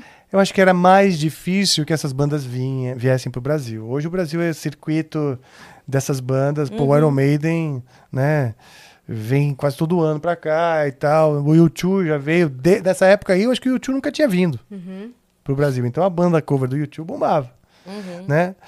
Ah, então tinha um pouco essa carência de ver esses shows, os músicos querendo se colocar, existia uma reticência, existia uma, espécie de de como fala? Ah, lacuna assim de, de novidade das bandas, porque o próprio aí veio uma onda de bandas excelentes, o, o, o, o Raimundos, o Planet Ramp, tudo vieram um pouquinho depois dessa primeira onda Essa onda, né? né? E esses caras muitas vezes estavam fazendo cover também. E nesses, nessas de fazer cover, os caras foram desenvolvendo sua linguagem, tá? Então teve essa, esse, esse, esse momento assim de entre safra e tal. E aí vieram essas bandas cover. Eu falei assim, que tal se a gente fizer um Iron Maiden cover pra começar a ganhar é, experiência de palco e tal. Então a gente fez um Iron Maiden cover antes do álbum ser lançado. E, e começamos a fazer então shows. E o primeiro show do Angra foi um show em Volta Redonda, num festival lá que tinham várias bandas covers. E a gente então tocou com Iron Maiden cover. E eu me lembro direitinho que teve, hum, pô, uma emoção. Falei, vamos tocar finalmente, juntos, né? Pelo, pelo ato de estar juntos, né? E eu não tinha nem roupa de roqueiro. Então, é, porque eu sempre, tipo assim, gostava de surfar, tava sempre de bermuda e pá. Não era o cara com o estereótipo do Aham. metaleiro, né? Então Você é Marco. uma farsa. Eu sou uma farsa assumida, hein? Eu sou uma farsa assumida. Eu sou uma farsa assim. Eu sou um cara, entendeu? Eu sou um cara que, que ama heavy metal, como desde os 11 anos, Iron Maiden, etc. Mas também ama muitas outras coisas, né? Então, E isso é muito saudável, né? porra, Porque às vezes a pessoa se perde no fanatismo e Claro. acaba ficando besta, né? Exato. Não só de música, de qualquer coisa, de time, de qualquer coisa. A pessoa entra numa é, loucura ali que começa. Não enxerga mais nada, briga com todo mundo por causa disso. Uma bobagem, Verdade. né? E, e de qualquer assunto, tô falando. Seja religião, time, música, é, né? Porque você acaba, é, vamos dizer, diminuindo seu próprio universo. É, É aquilo que você falou, isso é amarelo, eu não discuto mais. É, tipo, deixando as Né? coisas tudo muito definitivas Isso. ao teu redor e beleza, é isso. Eu vivo Isso. nessa caixinha aqui, tá tudo certo. O que tá fora da caixinha é estranho pra mim. E muitas vezes eu digo, é ruim, é uma merda, porque simplesmente eu não, Uhum. não vejo, né? Ah, mas o curioso é que nesse primeiro show, então, eu não tinha roupa. E aí o Marco, que era o batera, ele me emprestou uma bota de couro. Linda, uma bota de couro. Ele tinha várias, ele tinha jaquetas e botas de couro. E era uma bota novinha e o solado era de couro também. E o palco era de madeirite, madeira, né? Liso, liso, liso. Eu lá, aquela bota, quando eu subi no palco, cara, eu comecei meio que patinar, deslizar, né? Mas beleza. Até teve um momento que eu fiz assim, caí, cara. Você foi pro chão? Fui pro chão de costas, no, mesmo, no meio de uma música assim do Iron Maiden. E sabe aquelas coisas de luta livre? que Porque o palco era, era, era meio mole mesmo, era um tapume. Mas eu lembro que eu fiz tipo assim, pau, sabe assim, pau. Olha lá, ó. Olha quem tá Tipo- rindo lá, ó. tipo luta livre, né? Eu falei, ah, eu tomei aquele choque, né? Sai o ar da- Aham. do, do pulmão quando você cai. Sim. Eu continuei tocando, né? Falei, ah, puta, que mico, ah, que merda. E como que eu vou conseguir agora sair daqui sem parar de tocar? Então eu fingi que aquilo era a minha performance. Aquela performance, morrendo de vergonha da plateia e dos meus colegas que deviam provavelmente estar rindo de mim, já querendo chutar, né? Só levanta o filho da puta. E, e, e é tipo uma tartaruga virada pra cima, porque se você tá tocando, ou você para, né? De tocar e levanta, Sim, você vira de sim. lado, né? Porque você vai levantar do chão com uma guitarra, né? corpo, Você vira de lado, aquela merda, tipo assim, não é elegante, né? Eu falei, cara, tá. Aí eu fui fazendo assim, fui fazendo assim, tentando sem parar de tocar, até que eu consegui virar de lado, assim. ah, ah, levantei, continuei tocando, era o Maiden, né? E no final, eu lembro que teve, assim, uns, uns fãs conversando com a gente e tal. E uma menina falou, pá, adorei aquela hora que você se joga no chão, isso, aquilo. Eu falei, pô, colou, né? Enganei, né? Colou. Eu falei, é, isso aqui, eu sou assim mesmo, eu sou É selvagem. meu estilo. Sai de lá, compra umas salompas, né? Não, Nossa eu fiz de propósito, Senhora. eu fiz de propósito. Puta, daí que vem o disco destruído até hoje. S1 com S4, sei lá. Mas você sabe que esse lance da plateia acreditar é bom e é perigoso ao mesmo tempo. Porque É. uma vez o Murilo Couto, o Murilo Couto é um palhaço, Sim. e você não acredita. Ele fala, sério, você não acredita, você demora dois minutos, porque ele sempre tá zoando. Então você parte Sim. do ele está zoando. E uma vez ele se machucou, ele deslocou o joelho, sei lá o que, se torceu, o que que foi, durante uma apresentação que ele, ele pulava do palco pra fazer uma graça com a plateia. Hum. Ele fazia isso toda semana. Toda semana. E ele pulava e fazia uma graça, ai, não sei o que e tal. E uma vez ele pulou e se machucou. Se machucou, caiu. Demorou muito tempo pra gente socorrer. A gente Ah, é? assim, porque eu ia sempre, né? E aí os, a gente demorou muito tempo pra, tipo assim, ai, tá bom, Murilo, vai, levanta. Vai, já deu vai, a graça já já, já Murilo. deu. Vai, que ele vai. começou É a pegou mesmo? e ai, ai, ai. E É todo mundo. mesmo? Demorou um tempão pra, tipo assim, galera, eu acho que é sério. eu acho que é melhor a gente ajudar ele lá, porque. Pô, deixa eu aproveitar e matar uma dúvida. O Murilo Couto era o Minhãozinho? Não. Sério? Mas eles brincam com isso. É. Eles É. se divertem. Sim. Eles se divertem com isso e se zoam Ah, tá. muito. Bom, Eles nós já quem? O recebemos Mionzinho o e? Mionzinho e o Murilo E o Couto. Murilo ou Couto. veio o Murilo Couto duas, Duas vezes, vezes, ou o ou- Mionzinho é. duas vezes. Cara, eu tinha muito essa certeza. Assim, quando eu comecei a ver o Murilo Couto, eu falei, pô, que legal que o Mionzinho, né? Agora Apareceu. tá fazendo, aparecer, Não. fazendo Mas é, é, tipo assim, é comum a galera tipo, tirar foto com um e marcar o outro de propósito. Ah, que Pra legal. sacanear, entendeu? Entendi. Às vezes a Então já existe marca- essa confusão, né? Isso, Já. é. Ah, pois é, ó, fazem a zoeira comigo e a Mel Maher, esse final de semana foram uma Yasmin. a Yasmin errada. Sei, sei. A Yasmin Farhat, né? É, foi me buscar no aeroporto com a plaquinha escrito Mel Maher. pra me zoar. É mesmo? Que é outra comediante, só que, outro humorista, só que elas não se parecem A gente não fisicamente. se parece. O Murilo e o isso? Mionzinho até se parecem um pouco, Se né? parece Mas cabelo. como começou essa, essa confusão, sei lá? Não, não, é é só porque assim, era duas muito anônima e a gente começou ao mesmo tempo na comédia. Ah, era tá. a mina da comédia. Ah, a mina Uhum. da comédia. Entendeu? sim. Que Mas- s- Você é uma das primeiras, não é? E ela também. A gente começou ah, junto. entendi. E aí, tipo assim, ah, tem gente que até hoje elogia a piada dela pra mim, eu só agradeço. Falo, ai, obrigada, essa piada é ótima mesmo. Nossa, foi uma inspiração Foi um doida, insight. assim. Não, sabe o Arthur Mamãe Falei? Ah, sei, é sei, maravilhosa. sei, Isso é sei. maravilhoso, vou te contar rapidamente. Olha lá, olha os dois lá. Mano, eles são parecidos demais. São bem cara. parecidos, cara. Ó, vou te falar, tá? Ah, eu acho que o Murilo Couto é aquele, né? É. Acertou! É. Acertou. Viu? É. Eles O não são a Mionzinho. mesma pessoa. E hoje eles já. É que o Mionzinho, na verdade, é um filho do Murilo com o Mion. Ah, O- entendi. se o Murilo e o Mion tivessem um filho juntos, É o Sim. Mionzinho. eu seria o Mionzinho. Sim, boa. Que nem dizem que o Steve Perry era o meu, meu filho com o André Matos. Se vocês olharem, Steve Perry do Journey. Coloca aí, Tainá, tem pra essa gente. história aí também.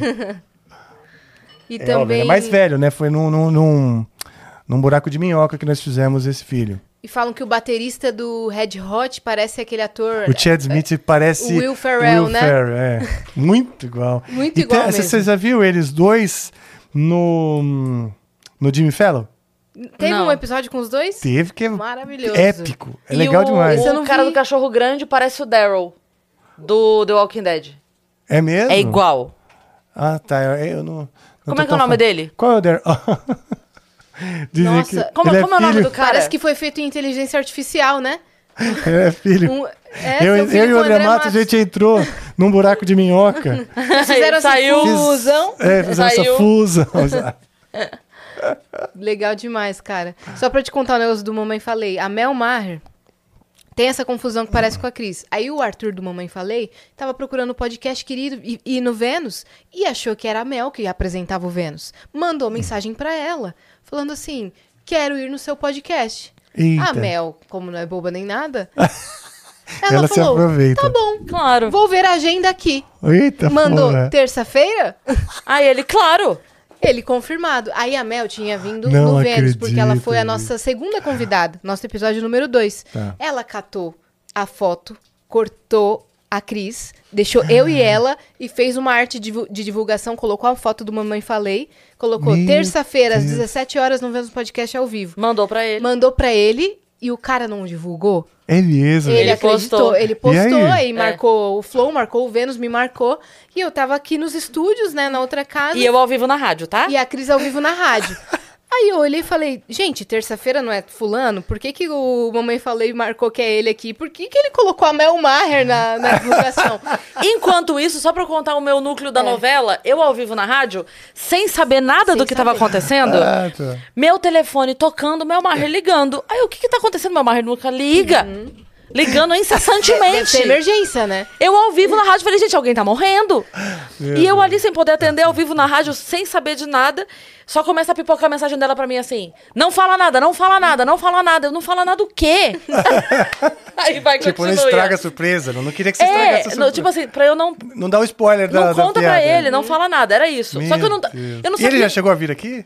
Ele chegou a vir depois. Veio depois, depois. Toda essa confusão a gente realmente marcou ele. E a Mel deixou ele acreditando por umas duas horas, sei lá. Até que resolveu falar pra ele, cara, não sou Não eu é. que faço o Vênus, é a Cris Paiva. E aí ele, meu Deus, apagou na hora a divulgação, mas até eu tava mostrando pra todos os produtores da casa. Quem marcou Mamãe Falei na Quem terça? marcou? Já tem convidado, como assim? Que confusão é essa? E o mais legal Ai, é que que bom. assim, ele entrou depois. Tipo assim, não é que ele ficou puto, nada. Não, ele rachou de Entra na rir. brincadeira. Ele, ele fez um story Ah, é se que é zoando. genial Eu caí! Não sei o que, eu não acredito! Não sei o que. Puta, muito bom. Muito, muito rápido, né? Da, de- da Muito parte rápido dela, dela. cara. Não, você não dá Que uma legal. maldade de graça na mão da Mel Maher. De graça. Não, foi épico, isso foi épico. O pessoal do Puta, chat que é, bom, lembrou de gente. mais uma, que é o Mano Menezes e o James Hatfield. Também que se parecem. Ah, que legal. Ah, eu, eu, eu ia pedir, não pedi. Coloca, por favor, o, o ver vocalista do Cachorro Grande com o Daryl, Boa. do The Walking Dead. Boa. É muito parecido. Cara, posso pedir só pra aumentar... Pra, botar- ligar o pra ar? ligar Claro. só um pouquinho? Lógico, um claro. Se eu te- sou... Poder ter vindo de camiseta. Não, mas é que eu achei que fosse esfriar, mas só tá esquentando, né? Então, é porque até outro dia tava de- 9 graus em São é, Paulo. 11, é, Aí hoje quase 30. E amanhã vai fazer mais de 30. Mesmo, mesmo. É. Estamos no, no fim dos tempos. Fim dos tempos. Beto Bruno, isso. Beto Bruno. O Daryl do é D-A-R-Y-L. Ó, o soletrando. Eu lembro É que os- tem um. Tem um lá do, do Walking Dead que eu me lembro, cara. É igual? Não é? Coloca aí, ó. Vamos ver. Aqui, ó. Nossa. Nossa, Esse é o. Daryl. É mesmo, Nossa, cara. parece. Parece bastante. Até a, mesmo, a, a pinta aqui, ó. É mesmo, Eles têm cara. igual, Os caras de têm lado oposto. Ó, tá vendo? Ó, com esse buraco de minhoca anda. O pessoal anda se escondendo bem aí, viu, bicho? Aí falaram aqui, o Rafa do Amplifica com o Rafa do Angra são iguais. É, você tem uma semelhança mesmo. Isso tem mesmo. Demais, cara. Quanto tempo de, de Angra? Quanto tempo de banda? Agora, em outubro, a gente faz 32 anos. 32 anos. 32 anos. Como Começamos foi 91. pra, pra solidificar a carreira de vocês aqui no Brasil? Olha, foi de fora pra dentro, né? Então a gente teve o primeiro álbum lançado. A primeira gravadora que acreditou foi a JVC do Japão. Foi do Japão mesmo, foi essa foi do gravadora? Japão. Ela, até hoje, no Japão, temos a mesma gravadora. Caramba. Então temos essa história, né? De, de- Só de pra entender, lealdade. vocês foram pra lá gravar? Não.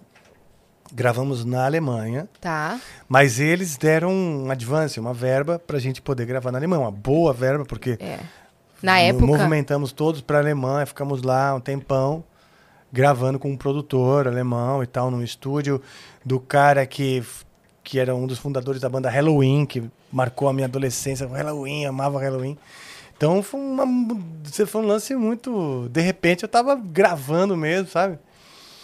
E, e aí foi lançado, o mesmo álbum foi lançado na Europa, conseguimos um contrato para lançar na Europa.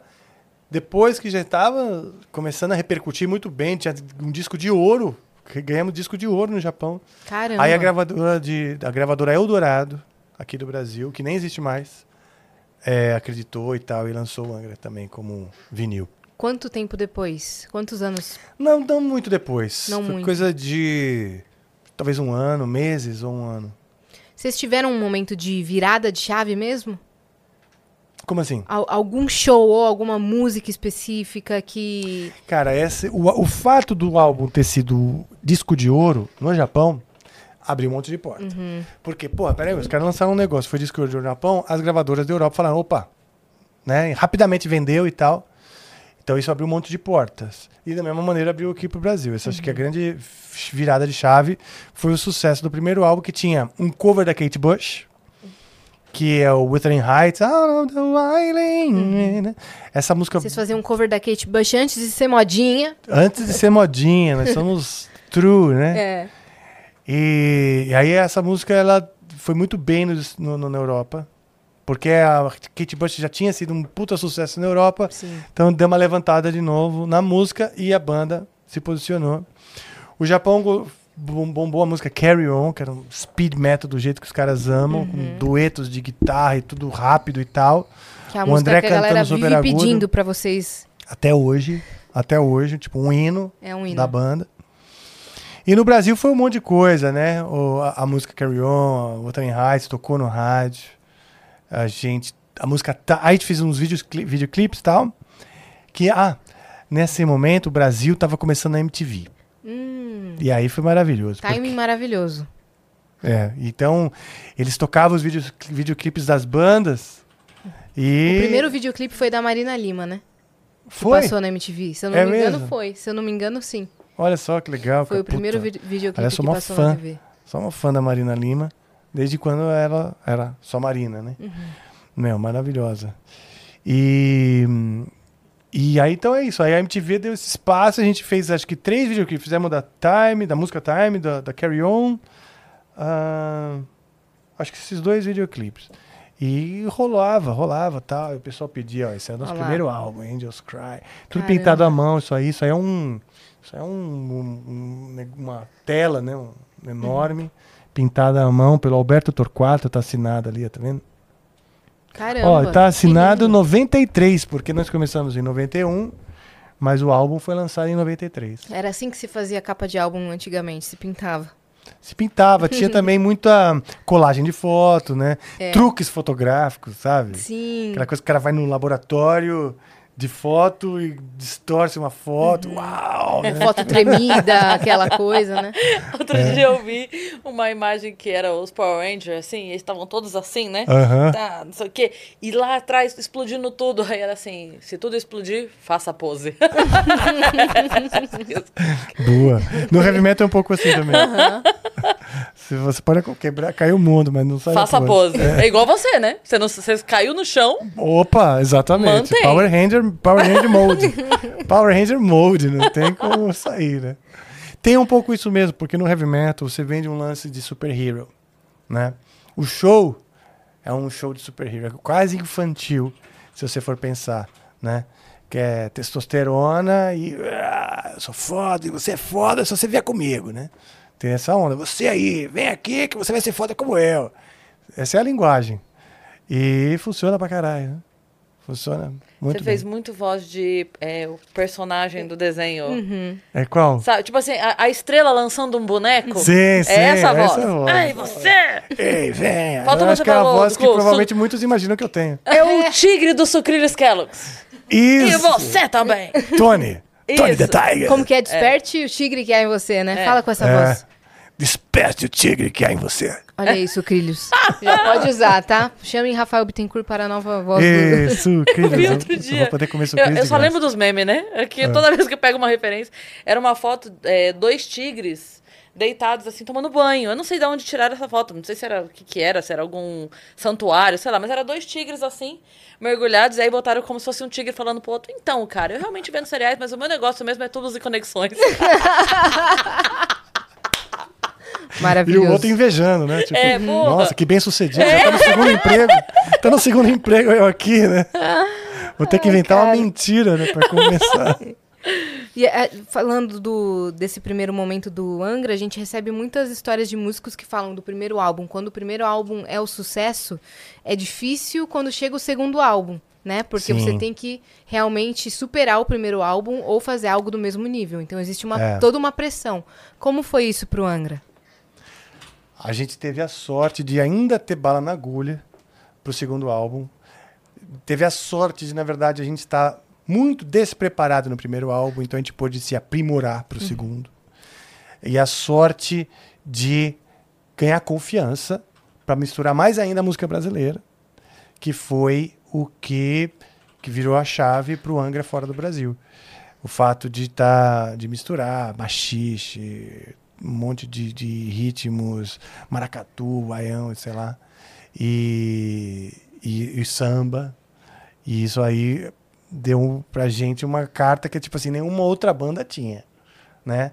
O Sepultura também, na mesma época, lançou o Roots, que também fe- foi pro mesmo caminho, porque, curiosamente, as duas bandas, quando saíram do Brasil, tiveram esse endosso dos produtores. Falaram, meu, forte de vocês esse lance...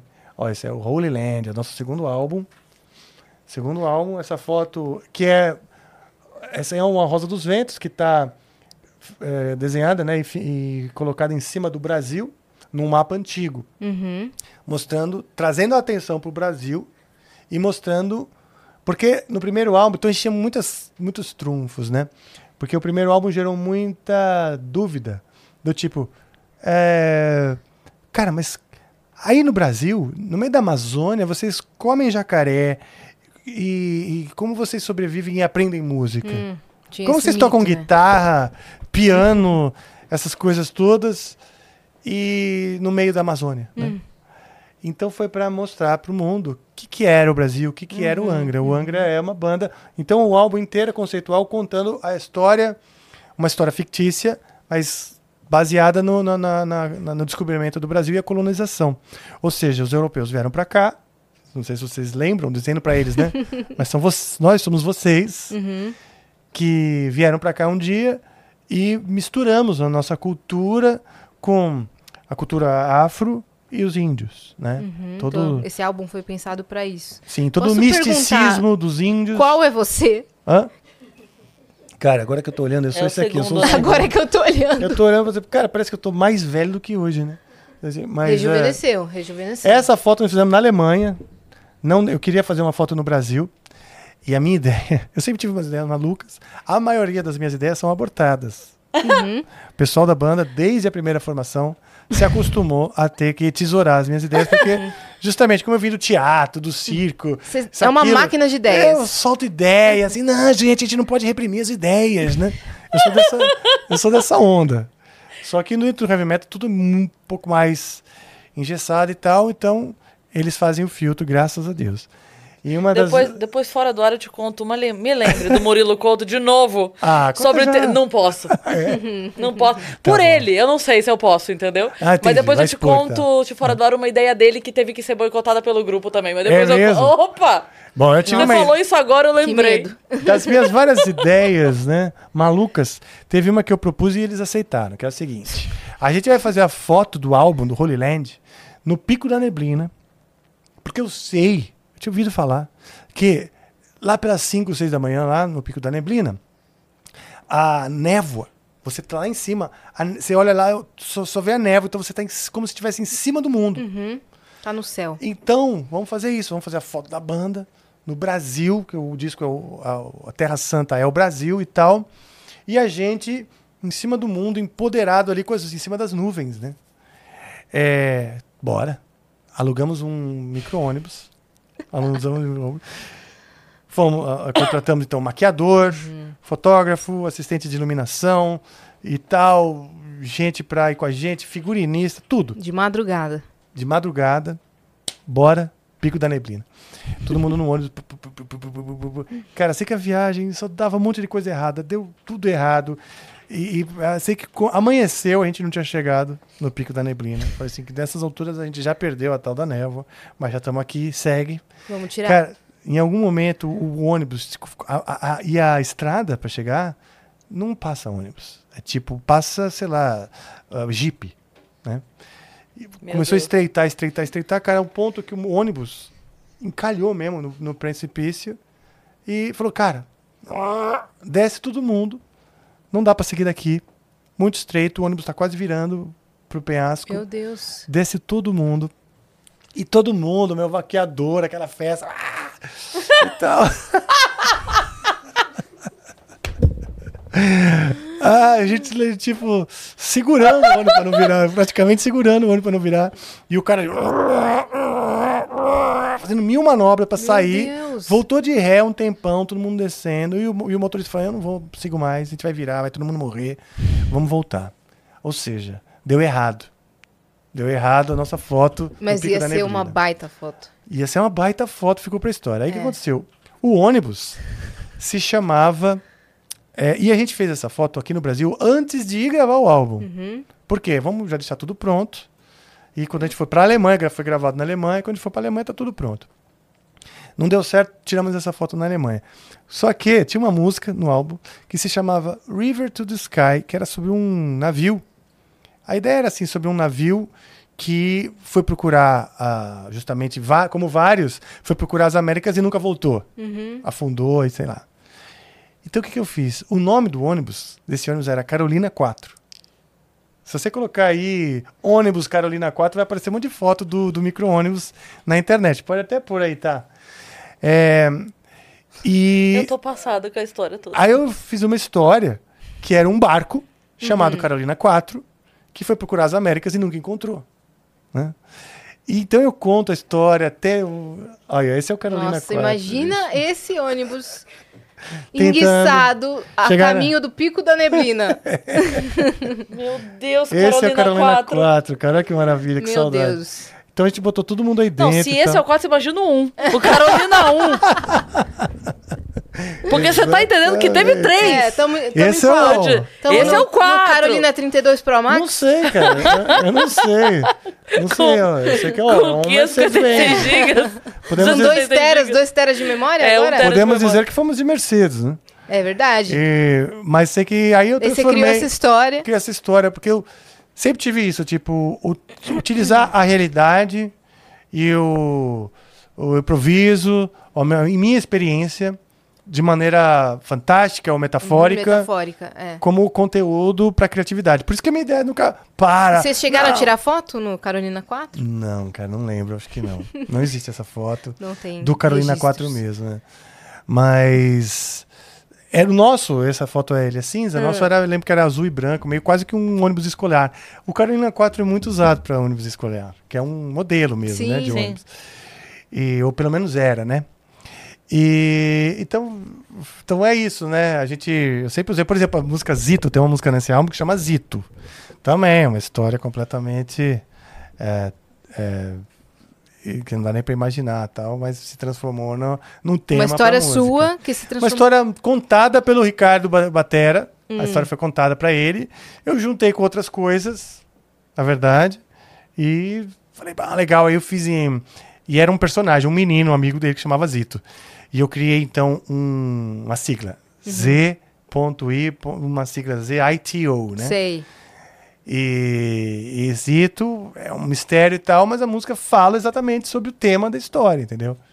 Que é nosso ímpeto de descobrir coisas. Da mesma maneira que um adolescente quer se descobrir, descobrir o corpo e é o prazer. Era é o- sobre isso. Ah, Ah, gente, agora olha, assim eu gamo. Assim eu gamo, gente do céu. Olha o maromba. Olha aí. Uau, magrão! O pessoal tava Tem um perguntando. Mickey aí, ó, que já era o do violão. Pode pegar pra você. Você tá se transformando Igor no de seu irmão. calça jeans, o que aconteceu? Pois é, né? Também É isso que eu ia não falar. sei, né? Estranho pra cacete, mas o chinelo tá aqui. Ah, Daí, da ufa. identidade visual. Ai, Ufa. Muito bom. Cara, que saudade de você. Cara, eu queria. é, eu, eu cheguei agora, né? Daí eu tava lá embaixo, tava passando o Vênus na TV. E eu vi o Rafael, cara, e, puta, desculpa de invadir o programa assim, mas é que, cara, Sinta-se em casa. bateu uma coisa que foi assim, porra, cara, eu gosto pra caralho desse cara, eu sou fã de verdade desse cara, e ele tá dentro da minha casa. Eu vou lá falar com ele. Cara, obrigado por estar aqui, cara. Bicho, você tá tão bonito. Ele tá apaixonado. Você tá muito bonito, sério. Não E sei. eu ainda, e ainda tava ouvindo você falando Cada do- vez que eu te vejo, você tá mais bonito. Sério Não sei o mesmo. que responder. Bicho, Eu eu ainda tava tenho. ouvindo você falando sobre o Holy Land, que tem... É. Que tem... Tava pô, contando a história do Carolina Sempre, 4. né? Igor, você pode. tava Você contando- pode. de- Eu tava contando a história da Carolina 4. Você manja a história? Mais ou menos. Do ônibus. Do ônibus. Não, não manjo. Eu só ia Ah, dizer que eu você pode dizer que ele novo. também tá mais bonito, que a gente acabou de ver que ele realmente tá mais bonito É. também. Eu- Rejuvenesceu. A gente você- viu. Depois que vocês assistam é, o clipe da música Time, que é do primeiro disco do Angra. Uhum, ele tava e tem contando. o Rafael, um garoto. Põe aí então o comecinho. Tem uma das ideias dessas Pega sua ideias. falei imagem, assim, cara, a gente, gente. no heavy metal, todo mundo usa preto. Aham. Eu acho que a gente tem que chegar no, no videoclipe da música Time de branco. E um ventão, e os cabelos de volta. É, e mostrar que o Que heavy metal não precisa ser essa coisa, não vamos fazer nas cachoeiras e tal. No fim, hoje, tem muita gente que tira sarro da gente por causa disso, porque não foi assim muito bem, não tinha tantos recursos, né, pra gente fazer o, exatamente. E a camisa branca era assim, cara, pega uma camisa branca em casa e beleza. Foi um figurino, né, pensado. Mas tá aí, cara. E, é o Rafa novinho. e é muito engraçado isso, cara. Porque é. Eu não sei, vocês com certeza já passaram por isso aqui de conversar com pessoas que vocês admiram há muito tempo. É. Cara, eu comecei a ouvir metal por causa desse cara, basicamente, tá ligado? A minha- o meu irmão mais velho, ele tinha muitos CDs, ele, ele escutava bastante é, metal e tal. E aí ele me emprestou alguns. Minha primeiro, meu primeiro contato foi com Angels Cry, do Angra, é, Somewhere Far Beyond, do Blind Guardian, é, Euthanasia, do Megadeth, e o outro eu não lembro, mas ele emprestou quatro CDs. E, cara, ele ficava puto comigo, pô, me devolve aí, cara, pra eu. Eu te empresto outros. Eu, não, irmão, não quero devolver não, pô. Escutei pra cacete Angels Cry, escutei pra cacete Fireworks. Talvez o, que eu- o, o Holy Land eu escutei um pouco menos, mas, porra, Fireworks eu, eu escu- eu escutei até parar de funcionar, cara. O Ives estava felizão que a gente foi pro João Rock e o Rafa tava também. Pois é. O Ives estava felizaço. Qual Ives? Meu irmão, pô. O irmão dele. Ah, seu irmão. isso. Teve um dia que a gente foi na casa dele. É porque tamo, tava o Capital Inicial e também tava o Ives Passarel. Eu queria só saber se Ah, qual tá. Ives. É, o irmão dele é o Ives É, do... é o. É o bom. É, aí eu teve uma Então, vez que você tá ficando parecido com o Ives agora, mais magro. Pô, o Ives é mais- muito mais gordo que eu, cara. É, É. mas é mais baixinho. Ele é sei. mais baixinho, é mais socado, parece uma paçoca. É, Tá ligado uma paçoca rolha? sim. Meu irmão parece uma paçoca rolha. Muito bom. Muito bom. Ives, tá na fritada receba essa de graça aí. Acho que ele. É que coisa com o irmão, né? Irmão gosta Ah, de tá É, tudo irmão, o trata irmão. Tem que segurar Mas, cara, eu. Não vai embora ainda, não. Você vai ficar aqui um pouco mais. Porque eu preciso mijar. eu tenho medo de voltar e você não tá. Vou ficar triste. Vai lá Eu mijar então, eu É, vou então, ficar Não, mas antes eu Temos quero um falar. banheiro pra você ir, viu, É? Rafa? Você não, sabe tá, dessas mas assim, tô na sua casa e muito feliz. Muito feliz de fazer parte aqui dessa família. Elas me chamaram de vizinho. É, é nosso vizinho, É vizinho nosso colega mesmo, né? de, de, é? de firma. Então, então, pô, bom demais. Bom demais. Vai lá dar tua É, mijada que eu vou te esperar Põe aqui. então só a gente no comecinho da time aí, rapidinho. Aí Vai lá. Cara, o, o. É engraçado, porque. É os caras tudo novinho, cara, novinho. E, e eles fazendo aquele som ali. E mais, quando eu vi pela primeira vez, eu tava mais ou menos na idade deles, que eles estavam no vídeo e tal. E eu, caralho, os caras tudo novinho, cara. Aí depois vem o Rafa, tudo. Olha ele ali, ó. À Nossa, direita. cara. Olha lá. Novinho, Novinho mesmo. cara. Kiko Os aqui. cabeludo, meu. Kiko cabeludaço aqui também. A Caramba. roupinha branca, realmente É. total fora do padrão do metal. Pega uma tal. camiseta em casa. E, porra, é. Esse cara, o, o, o Rafael, assim, porra, ele faz. é, o Angra, em geral, né? Faz parte do, da história do, do rock brasileiro, assim. Na verdade, do rock, sim. Mas, pô, se a gente for falar de metal, a parada já toma outro patamar. Sim. né? Já é, sei lá, tem Sepultura, Angra, não tem Vi- muitos Viper. outros. Tem, é o Viper, que também é, que era a banda do, do, do André, É. Que, é o, que era o vocalista do Angra e tal. Então esses caras têm muita história, meu irmão. Muito. Os caras sabem mesmo o que, o que que... Eles estavam lá quando começou. A, a gente tá aqui há duas horas e a gente tá no segundo disco ainda. É. Né? a gente tá no segundo isso. disco, tem muita história. Ele tava contando que ele queria tirar a foto do álbum. Ah, o Carolina do 4. terceiro álbum no Pico da Neblina. Que foi a ideia do Rafa. Que ele falou, cara, no amanhecer, quando nasce o sol, o Pico da Neblina fica assim, tudo Você tá acima do mundo, É, você dono tá do acima do mundo. mundo, vamos lá tirar. Eles alugaram um ônibus Carolina 4, tocaram de Bota o madrugada Carolina 4 de novo, tá? Por favor, pro Pico Igor da ver. Neblina. Só que eles não faziam ideia, né? Como é que subia pro Pico da Neblina. E aquele ônibus... Pá, pá, pá, pá, pá, pá, pá. E só que era muito estreito. Não passava um ônibus, passava no máximo um Quase jeep. caiu E aí o ônibus enguiçou. no penhasco. Ficou preso no penhasco. E aí todo mundo desce, todo mundo desce. Nunca chegaram no Pico da Neblina. É, porque o disco, a capa não é o Pico da Neblina. Não, eu não. sei como é que é. Esse É. aqui não é o... Depois pergunta pra ele. Aí, ó, Esse é o Carolina 4. Esse é o Carolina 4. Foi a, pi- a pariu, pica da Neblina. E aí a minha pergunta foi, se esse é o 4, tu imagina um. que estado Né? estaria o Carolina 1? Eu falei que agora tá no Ca- Carolina 32 Pro Max. Isso. Porque, o- porque o Carolina 1 é meio que a tataravó É. do Carolina 4. Pois é. Mas Cara, achei verdade, bonitinho, verdade. Né? bonitinho, bonitinho. Depois pergunta pra ele Ah. é, a história. Porque assim, eles são bons com esses nomes, né? Tipo, Carolina 4, essa porra aí. É, tem uma música nesse disco, o nome é Ele acabou de Z.I.T.O. contar. Zito. Ele acabou de contar. É? Aham, da história lá do que foi o Batera que contou. Cara. Ele acabou de contar. O Igor sabe tudo, velho. Não, eu sei algumas coisas, tudo também não. É que, cara, essa, essa, essa história aí, ela é. É, é tipo Carolina 4, é Do isso? Zito. Do Zito. Eu Falei que você acabou de Porque, contar. porque É, não contei a história em si. Contei que. Então que- conta. É porque o que acontece? É, como eu te falei, o, o nome da música é Z.I.T.O. Daí, todo mundo achava que tinha algum, algum significado ali É. sinistro. Já perguntaram em entrevista séria o que, que era Zito, os caras fazendo charme, fazendo, pô, no mistério, não sei o quê. E a verdade é uma coisa tão escrota, cara. Que não dava pra contar exatamente, né? Era uma junção de coisas, mas a principal é a seguinte. Ah, como eu disse, era o, falando sobre o ímpeto do ser humano de querer descobrir as coisas, né? E começa com o seu instinto, por exemplo, na curiosidade na adolescência com a sua sexualidade, né?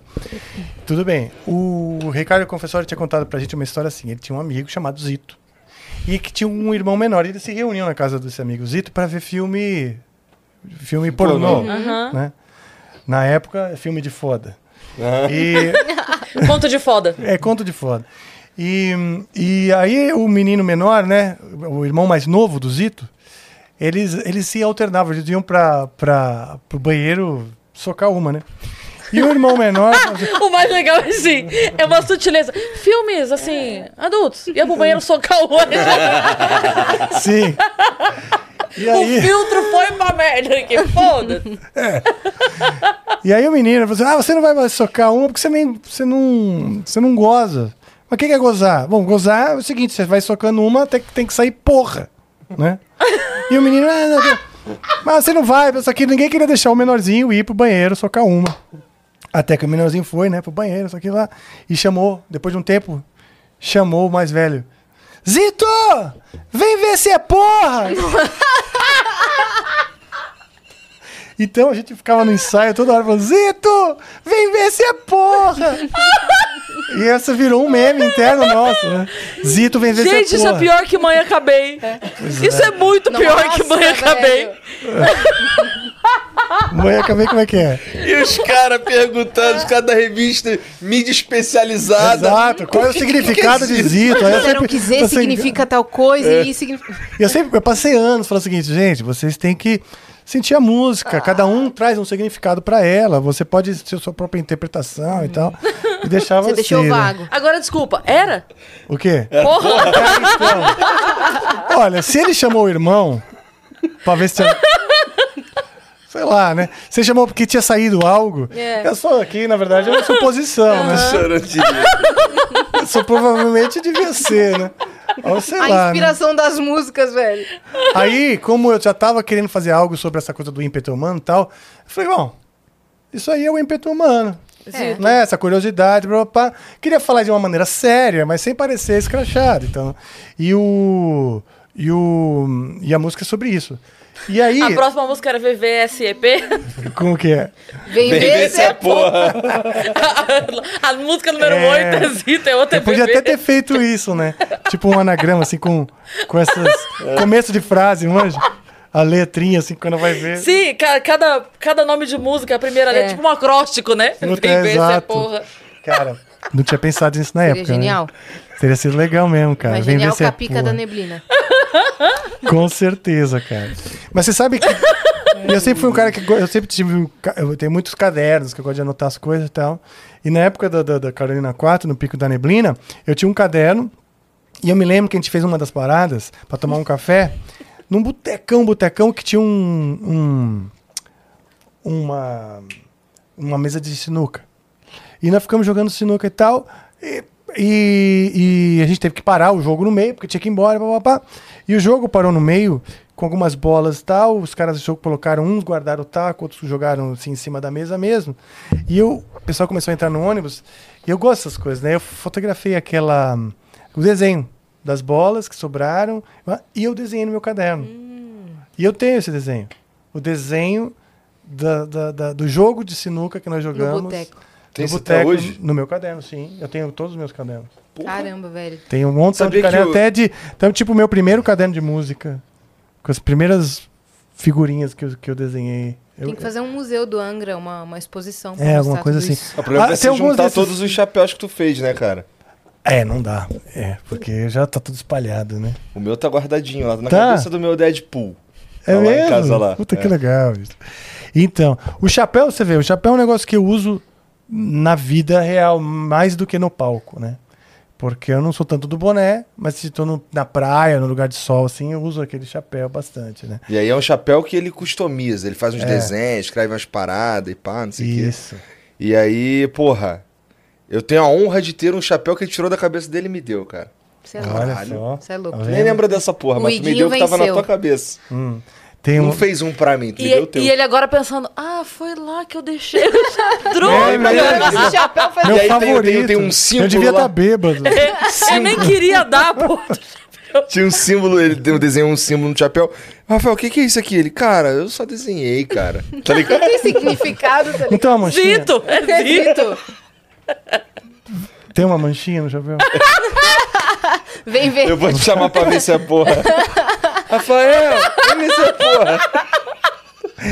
Ah, legal. Ai, cara. Pô, que legal. Caralho, cara. Inclusive. A única vez que eu fui na casa do Rafa, é, ele preparou pra nós lá um almoço sensacional, cara. Verdade. Ceviche, eu fiz o ceviche. Ele fez o Que ceviche. delícia. Que eu não Delícia, como né? peixe, né? Maravilhoso. Chegou Mas lá, não como peixe. Eu não como peixe. Aí o que ele fez? Pediu umas esfias.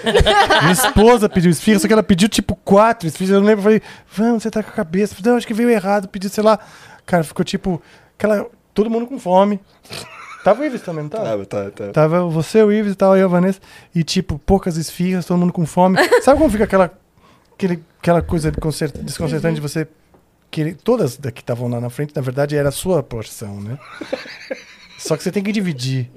E eu fico meio... com- Eu fico... Não, eu fiquei fome, tranquilão, cara. Eu não tava com muita fome e você teve o ceviche depois. Como, qual que é, É a vibe verdade. da casa dele? Cara, é, parece que tá entrando em algum lugar assim. Esotérico pra caralho, entendeu? Tem, o, tem aqueles bagulhinhos que eles fazem, vai passar, é um tipo, não sei o que que é, é um sino. faz- Sino tibetano. Aham. Sino tibetano. Tem aquelas, aquelas, aquelas cachoeirinhas, tá ligado? Fica caindo aguinha, pá. Todo tem, tilelê. aquele, tem aqueles negocinhos de, de, de passa o vento, faz plim, plim, plim, plim, plim, plim, plim. Tem Essas o. porra Como é que toda chama? lá. Eu tô gostando dos lá? efeitos sonoros.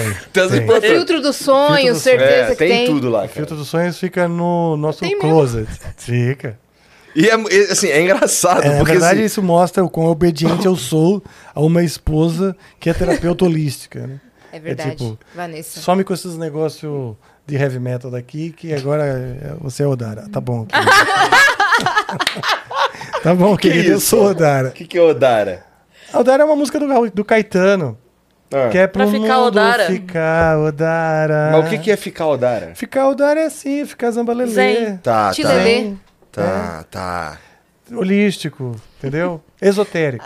tá. A gente deu muitos exemplos que. É a mesma coisa do na Odara. né? mesma. É, é tipo samba lelê, Tipo Zito. Não, tipo- tá, mas aí ele tá. Como é que tá. é seu Odara, Yas? Ah, é bem Odara. Uma Cara, piada interna. ah, é? É a que a gente contou antes de começar aqui. Ah, Como é que, que fica Odara? Fica bem Odara. Ah, sim. Sim. Bem, Odara. Depois a gente Tá bom. te Bem A Odara. gente atualiza. tá bom, Maravilhoso. Puta, perdi a chance de mandar, né? Ué, Odara. É bem Odara. Bem Odara. Tá bom, tá bom.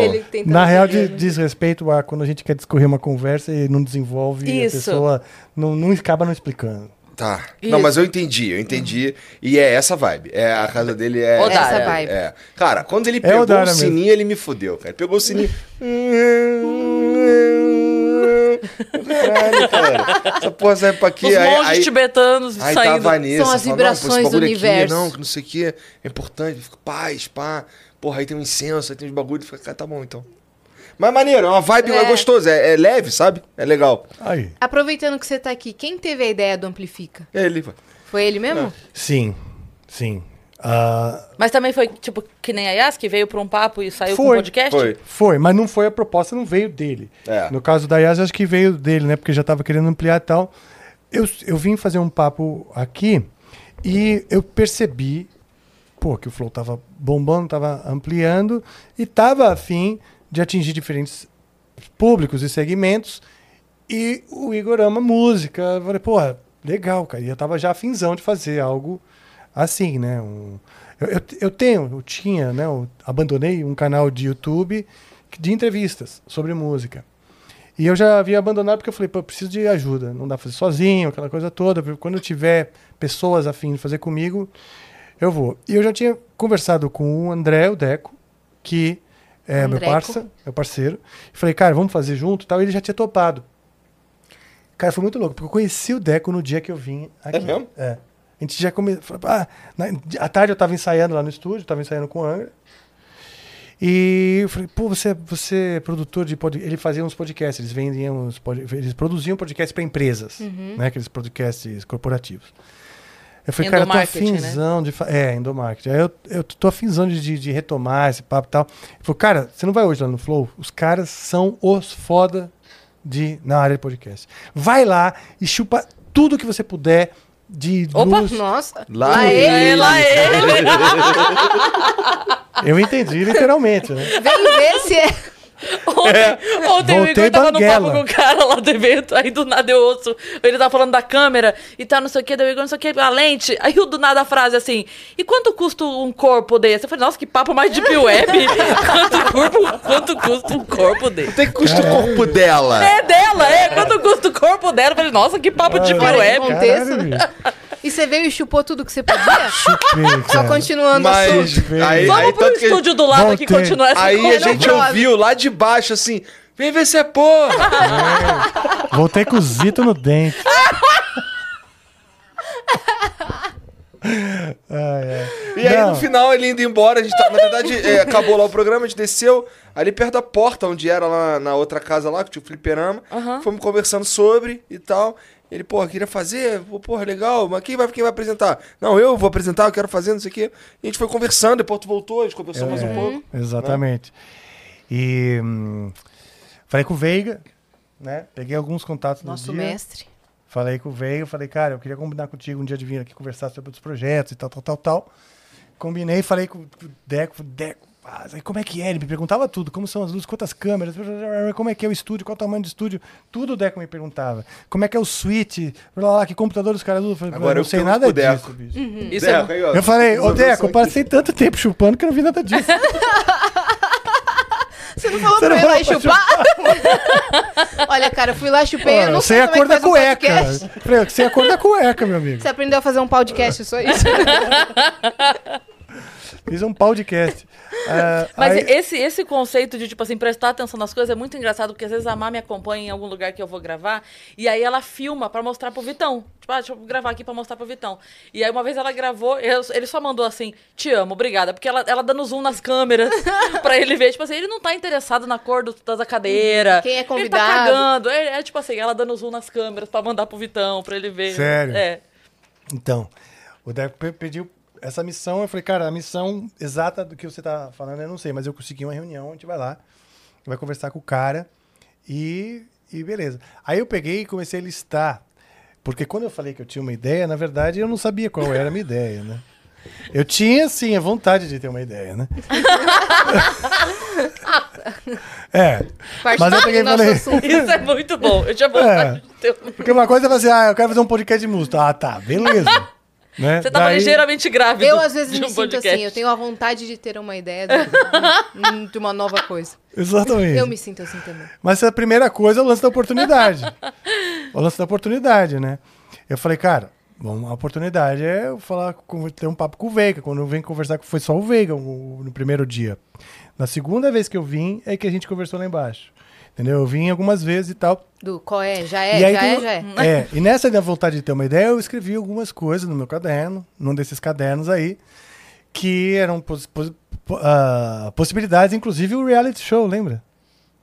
Eu vim trazer para eles várias ideias Eu e eu tava escrevendo um reality show. E eles e o Veiga falou: "Cara, a gente tava pensando em fazer um reality show". E eu queria fazer um reality show de casais. Então, Era uma coisa ideia. meio de, de recasar, eh, confirmação de casamento. Você pega os casais lá e bota os casais à prova, Pra ver se eles mesmo. brigarem muito. Nossa, bota mas já não precisa de prova. A gente ia fazer umas, umas festas tipo Só do... bota a câmera na casa do casal. É, umas Era festas... só perguntar de novo. Eu imaginei umas coisas assim, tipo umas festas que o, um barman todo, sabe assim, bonitão, isso, aquilo, dando em cima da, da menina e vendo, sabe, aí, ó, Sei. É um temos João aqui uma Kleber, imagem. só que mais... Power Couple do João Kleber. Exatamente. É uma Essa era uma, de, de ima- férias era uma com das ideias. João Kleber. E ao final, ao final, a gente ia recasá-los. Hum. Ia ter uma brincadeira de recasá-los que eu queria envolver até a Vanessa, minha esposa, porque Eita. ela seria Quem tá excelente para se ela, ela seria excelente tanto para pôr a prova quanto para recasar os caras.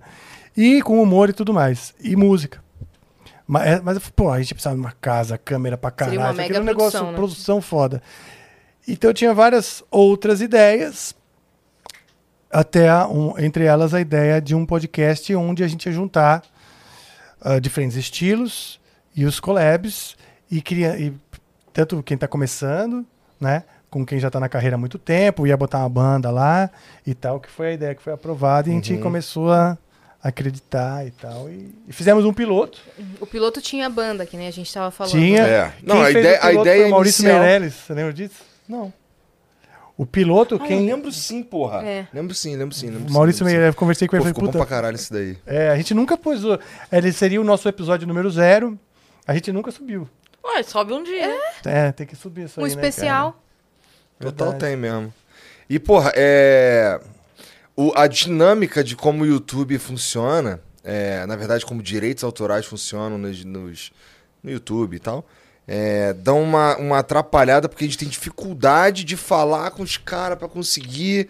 Até, né, até, até dividir mesmo a a grana com eles. Não teria nem problema nisso daí. Mas é. Fazer uma parada toda, não sei o quê.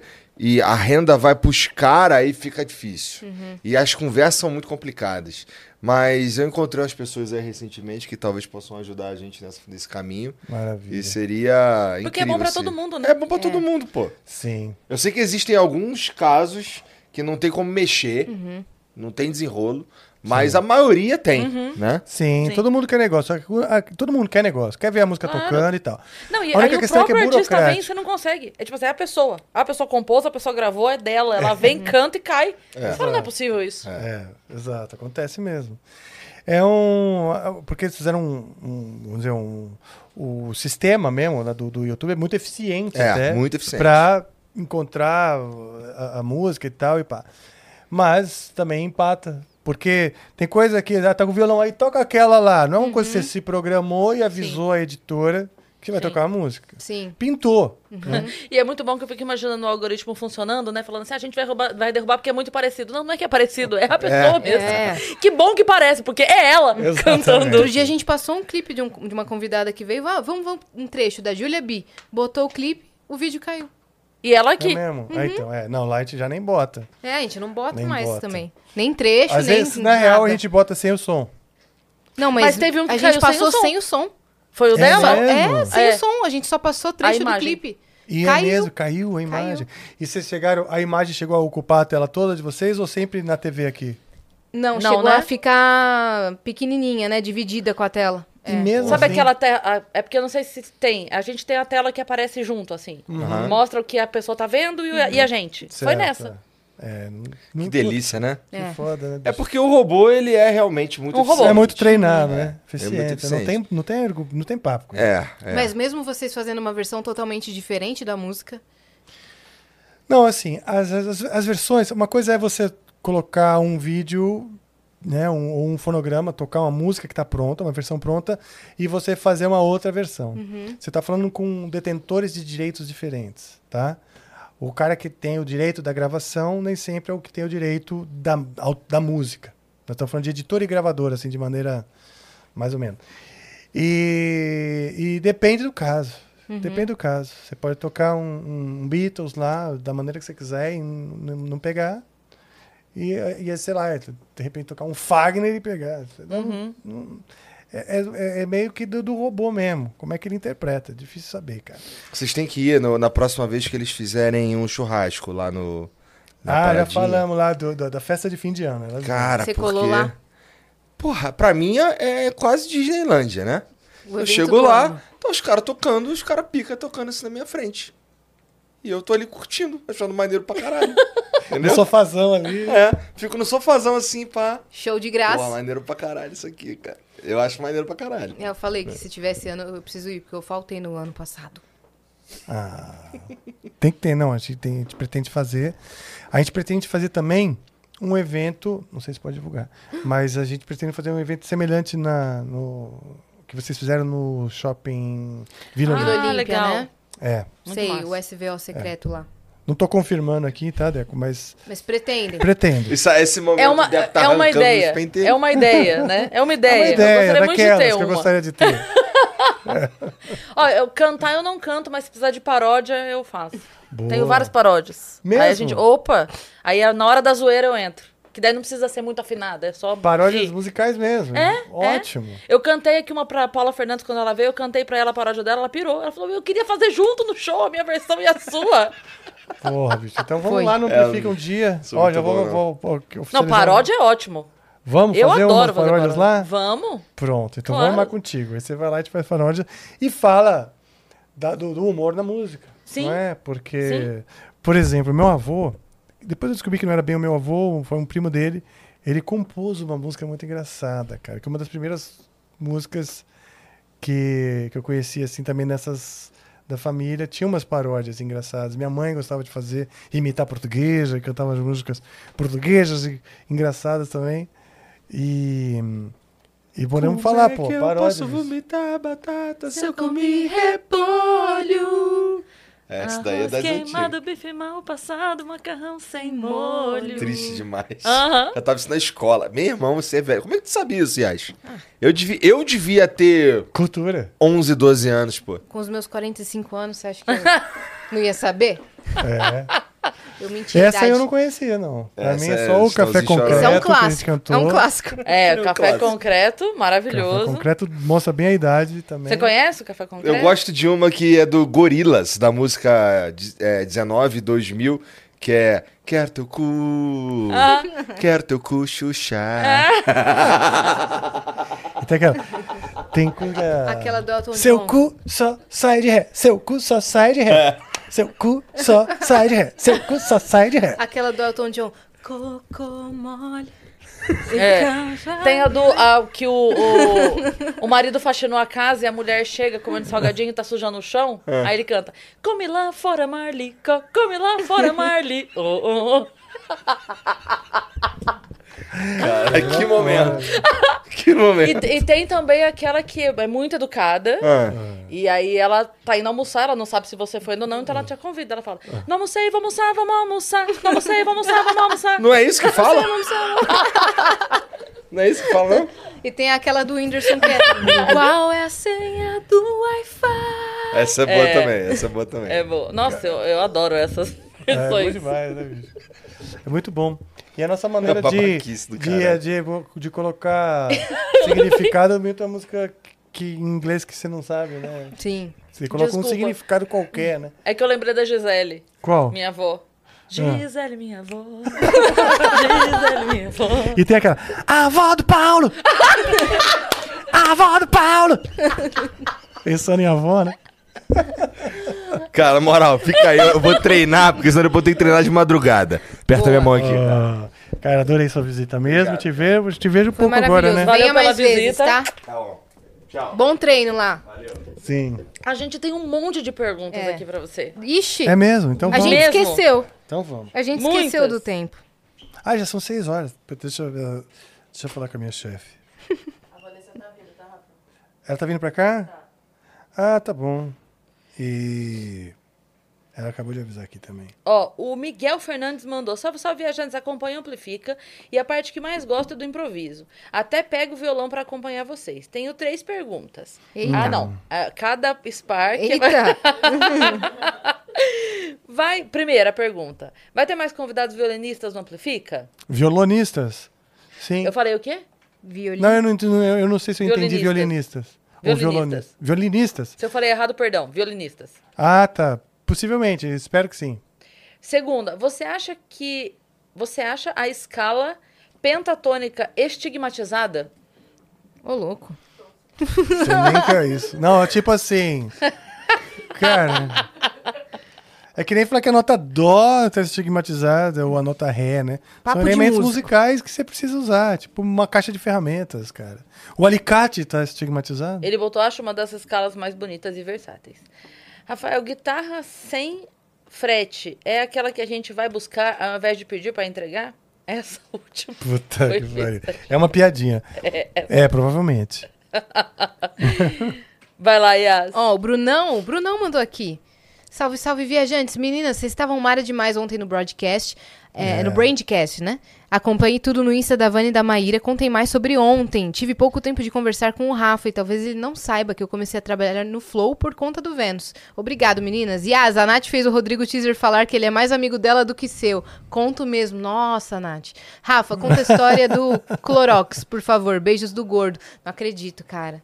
Que a É. Nath fez isso. Ela fez ele falar que ele é mais amigo dela? Ele fez. Lembra aquele dia na van? Lembro. É Eu- porque assim, é, a- a- eu e a Nath descobrimos que a gente tem muitos é, amigos em comum. Então ela falava de uma pessoa, eu falava, ah, ele é meu amigo.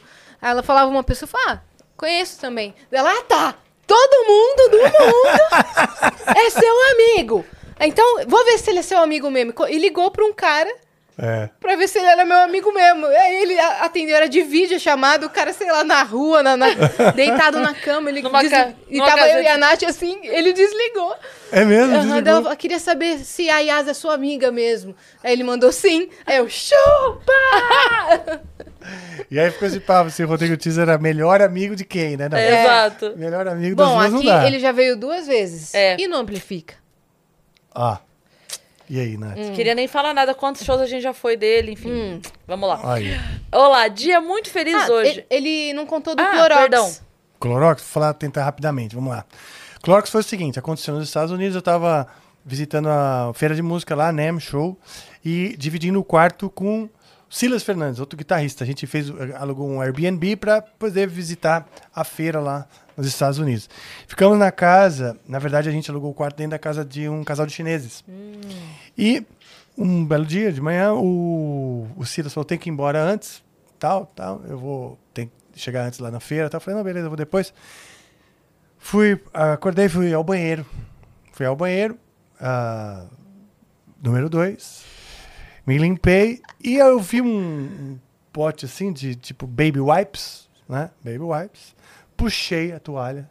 Era grande, era um baby wipes assim para um cu de elefante. Falou, Nossa, esse bebê aqui dessa É. casa? Exato, caralho.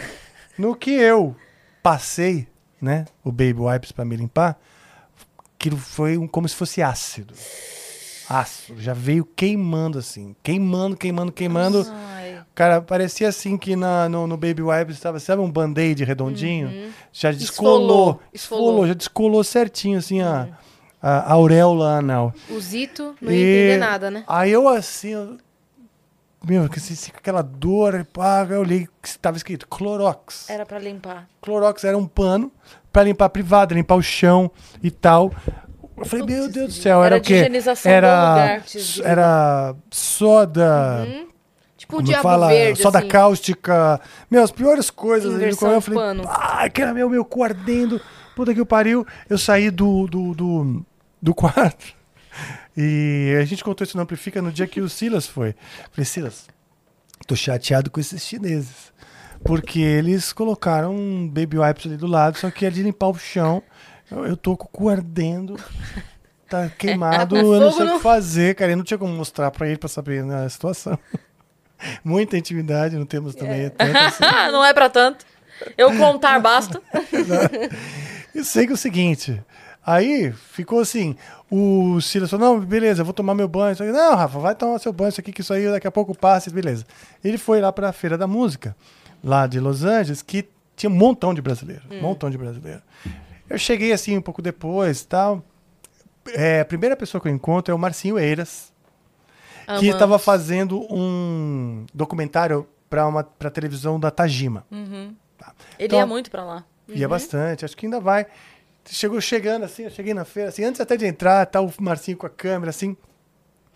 Rafa, ô, beleza, você tá visitando a feira? Tô, tô visitando, dá uma palavrinha assim. E aí, como é que foi é, essa história do Clorox? Eu acho com a câmera, falando, pô, sério, o Silas, filha da puta, é, e o Marcinho, tipo, adorando. Ah, isso, aquilo, cu queimado, isso, aquilo. Chegou e entrei na feira. Pessoal da MT da escola, Mônica, sabe? E aí, Rafael, e o cu tá queimado? Clorox? Ai. Cara, o Silas contou pra todos os brasileiros. Parece que ele anunciou no, no, no Não, ele contou pra todo ali. mundo. Entendeu quem era brasileiro. Caraca, velho. Ele saiu falando. Saiu falando. Quem cara. fala minha língua Ele entenda. chegou, ele foi apressado pra eu preciso ir logo pra contar pra todo mundo, Cara, cara. esse dia foi de caiu da bunda, né? Foi, cara. Ele realmente caiu, ficou colado no planinho de Clorox. Vai da próxima aí. Vamos lá. Ai, peraí. Ai, saiu, saiu. Aqui, pronto. É... Ronal... Ronaldos. E brilha muito Com no vários. S's, mandou. Olá, dia muito feliz hoje. As pessoas que mais acompanham em o mesmo local. Faltou a Vanessa Saad. Rafa, Yas e Cris, vocês são. Ma... Ah, engraçado que ele botou o segundo S no teu nome e tirou do meu. O Yas com dois S e o Cris com dois S. Vocês são Ok. Mara. Eu vou, vou falar igual a Xuxa falou. Não, a gente é Xuxa. Vocês viram esse corte? Não, eu não vi isso. Vocês não viram? Não. A, a Sabrina Sato tá entrevistando a Xuxa, dela, a Xuxa fala um negócio, daí a Sabrina Sato fala assim: ótima dica, eu vou fazer isso, vai ser Mara. A Xuxa fala: não, vai ser Xuxa. não vai ser Mara. eu achei sensacional. Mano, é isso vai ser Xuxa.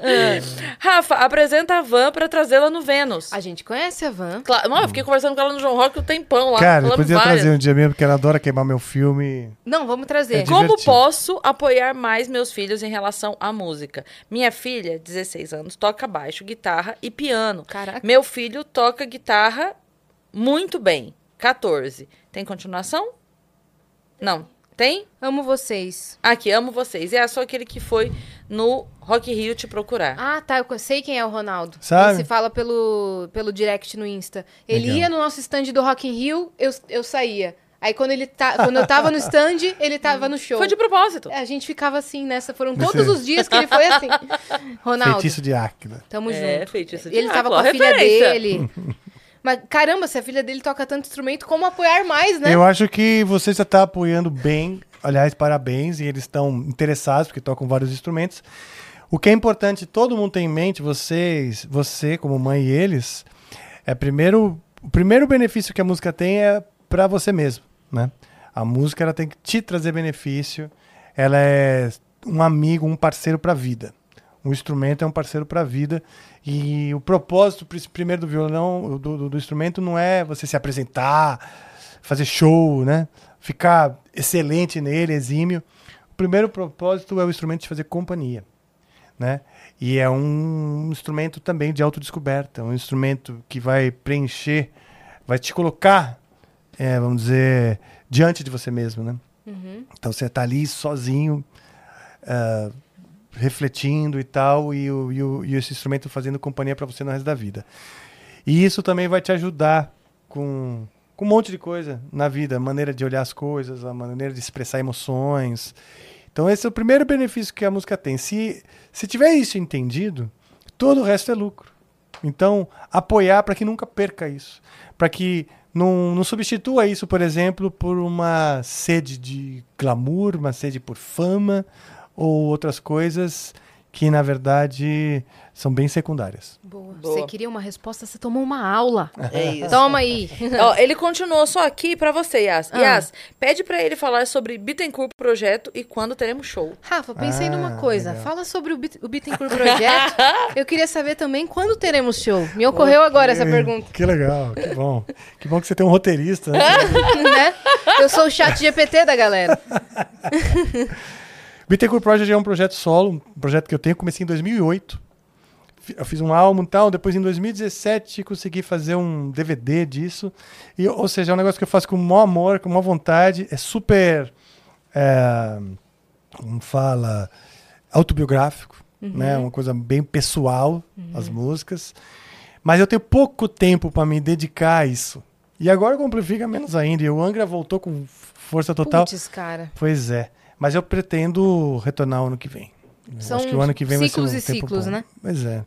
E outra, você faz escolhas, né? Você não dá para abraçar o mundo, então você acaba te- tendo que deixar algumas, algumas dessas ideias que a gente gostaria de ter na gaveta. Boa. Aí o Johnny Nemesis mandou: Fala, Rafael. Tive o prazer de experienciar um show do Angra esse ano aqui no Espírito Santo. Foi um verdadeiro espetáculo. Gostaria de saber de você: o que uma banda precisa fazer para ser atrativa para gravadoras atualmente? Ainda vale a pena focar nisso? Tem uma banda, a The Skip. Estamos almejando formas de sair do underground. Beijo, Cris e Yas, vocês são incríveis. Beijo, Johnny. Beijo, galera da The Skip. Para você atrair interesse de uma gravadora, a primeira coisa, o primeiro termômetro é você já ter uma base de fãs ao teu redor, ou seja, você mostrar que você Tem demanda, né? que você tem demanda, que você agrada um grupo de pessoas, né? Você achar que assim, ó, ninguém gosta da gente, ninguém conhece a gente, não tem nenhuma curtida no Instagram e você acha que uma gravadora vai fazer mágica. Eu, se fosse uma gravadora, não faria, não é? Por quê? Porque eu vou apostar naquele que, que, que não, não existe um magnetismo ao redor deles. Agora, você pode imaginar uma gravadora que também tem a sensibilidade de perceber que uma banda tem um magnetismo ou não, tá? Ah, o magnetismo é aquela coisa de você assistir um negócio e falar: hum, que interessante, quero continuar vendo, quero saber mais. É, vou ouvir mais, mais, vou ouvir mais um pouco em vez de mudar, né, para outra coisa. E criar esse magnetismo, ou seja, o objetivo de vocês é conectar com essas pessoas. Vocês precisam conectar com um grupo de pessoas. E para conectar, tem que criar esse magnetismo, ou seja, no, no Instagram, na mídia social de, social de vocês, mostrar quem vocês são. Porque o fã, eles querem fazer parte do teu núcleo. Eles querem ser parte da sua gangue. Querem pertencer a, a esse exército que vocês estão compondo. Né? Então, nas suas músicas, nas suas atitudes, vocês estão também convencendo e seduzindo as pessoas a fazerem parte disso. Então tem que entender isso. E é essa psicologia que você cria com o fã de, de sedução e pertencimento. Ah, isso, é, isso é a primeira coisa. E aí, outra coisa. Tem muitas bandas que falam assim: não, aqui não dá certo. Ninguém gosta de mim na minha cidade. Então eu vou objetivar fazer sucesso na Suécia. Né? Ou seja, muito mais difícil. Então, vai ser muito mais difícil vocês mostrarem tanto para as pessoas ou para uma gra possível gravadora, que vocês têm uma base de fãs espalhada pelo mundo. É melhor vocês convencerem as pessoas da sua cidade uhum. e filmar, por exemplo, um show no barzinho da cidade cheio e as pessoas cantando as suas músicas. Isso, aí sim a pessoa da Suécia vai estar tá convencida, porque sabe que você levou na sua cidade pessoas e elas cantam a sua música. Então, começa com a sua base de fãs no geograficamente próxima né, com, com, as pessoas que estão geograficamente próximas a vocês. Olha aí, Johnny, uma aula, mais uma aula. Boa. A gente vai começar a vender as aulas do Rafa, viu? Ah, Vocês não vão poder maravilha. mandar só essas perguntas, não. Tem uma Isso última aí. aqui, ó. Angra me introduziu ao metal. Lembro quando eles foram tocar em Lins, São Paulo, na engenharia e não pude ir. 98 99. Oh, Muitos anos depois, já em São Paulo, com ingresso comprado e tudo, quebrei o pé um dia antes do show, em 2013. Não tive oportunidade ainda, Olha. mas é minha banda preferida. Parabéns. Ouvindo falar em Dizito, Carolina 4, me vem uma dúvida. Quando teremos novas músicas com bastante influência em ritmos brasileiros novamente? Carolina 4 é perfeita. Ah, ok. Bom, a gente usa né, a, a, os elementos da música brasileira de várias maneiras, né? E geralmente as pessoas percebem mais os elementos são mais estereotipados, uhum. né? Por exemplo, o Milton Nascimento não tem um batuque de samba na música dele. Então, se você pega uma música do Milton Nascimento e canta em inglês, parece Yes ou Gênesis, né? Porque não é uma coisa assim para os ouvidos dos despreparados tão dentro, vamos dizer, dos, dos estereótipos da música brasileira. Mas a gente sempre usa as harmonias, as melodias. Eu sou muito influenciado pela maneira de escrever letras de todos os, os, letristas brasileiros que me influenciaram muito mais do que os letristas que escrevem em inglês. É, e no disco novo a gente tá, a gente procura fazer, procurou fazer isso ainda de maneira um pouco mais declarada. Tanto é que a gente teve a participação do Lenine numa das músicas. Que legal. Que é uma música assim, ficou muito, muito legal. Ficou bem dentro da onda dele mesmo. Adoro o Lenine. E por isso também, todos lá na banda são fanzaços dele. Eu acho que hoje em dia é um desses, dos artistas que mais tem uma linguagem uh, dentro da música brasileira que também é, é universal. Universal não no sentido de internacional, no sentido de que, que todas as pessoas do mundo reconhecem, sabe? Se identificam, porque quebra justamente os, os, os uh, fronteiras de estilo e tal. Uhum. E então você pode assistir o show, que agora a gente vai fazer dia 3 de novembro aqui em São Paulo. Olha aí, show de lançamento do novo álbum, que é o Cycles of Pain. E terá sim músicas com bastante elemento brasileiro, inclusive essa música que gravamos com, com o Lenine, nós vamos tocar lá no dia. Olha aí, então já fica o convite pra galera, né? 3 de novembro em São 3 Paulo, 3 de novembro é em São Paulo. Boa. No Tokyo Marine Hall. Isso. E Rafa, o Amplifica acontece de que dias? Conta pra gente, conta o Amplifica, pra galera. Nós, aí, o Cycles of Pain, os Ciclos da Dor, que é o novo álbum do Angra, essa é a capa. Uhum, gostei da capa. Uma capa inspirada na, na inteligência artificial. Eu coloquei alguns elementos na, na inteligência artificial uhum. para compor essa figura e depois nós entregamos isso para um artista, né? As várias referências, né? Entregamos para o artista, que é o Eric Páscoa, e ele finalizou a capa aí para gente. Tá bem bonita, né? Uh, o Amplifica está ao vivo. Às segundas-feiras nós temos a Batalha da Aldeia. Terças e quintas eu tenho ao vivo com convidados lá, diversos. E se não sou eu, a Nath Guareschi apresenta.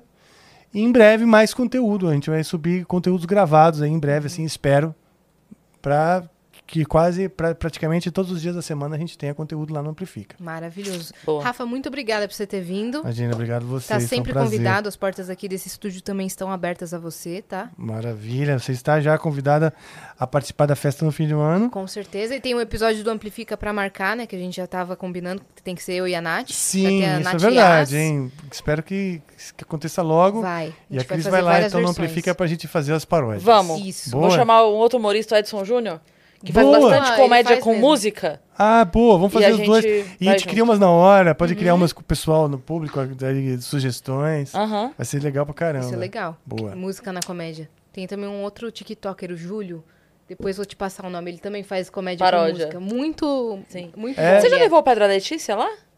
Quem? Do Cambota, do Fabiano Cambota? Pedra Letícia, a banda. Não, Ah, eu vou, vou, te, vou te falar É? depois. Pô, Nossa, boa. eles são sensacionais. boa, legal. Boa. Nossa, eu tô conhecendo tanta coisa que eu não conhecia, Aham. né? Por exemplo, eu não, não, não, conheço o Pé da Letícia, mas, pô, já fico... Eles são é, comédia na música, Ah, mas, tá. mas assim, com letras ricas.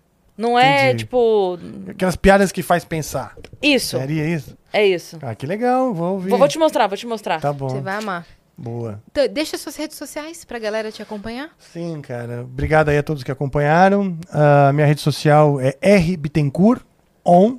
Se você digitar rbittencourt já vai aparecer, mas rbittencourt on na, no Instagram, no Twitter, Facebook, etc. Ah, o Angra também. Siga o Angra nas redes sociais, que é arroba Angra Oficial com dois Fs.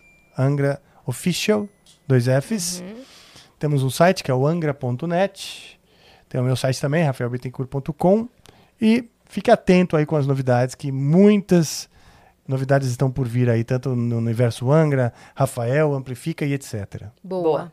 E você que ficou até aqui também já se inscreve no canal do Vênus, se você ainda não é inscrito. Se inscreva em todos os canais dos Estúdios Flow, ok? E sigam a gente nas redes sociais, arroba o Vênus Podcast. Inclusive, te convido a ir lá no Instagram do Vênus, porque está rolando um mistério acerca de. Pois é, o que que tá acontecendo? Sexta-feira passada, Ah, eu conversei com uma pessoa. eu não tava aqui? Um convidado internacional. aconteceu? Você estava fazendo show. Eu estava fora. Eu, Você estava mesmo? fora. Eu, convi- eu conversei com um convidado internacional. Uau. olha aí. E aí vai que ao que ar na aconteceu? sexta-feira. Quem será que é esse convidado?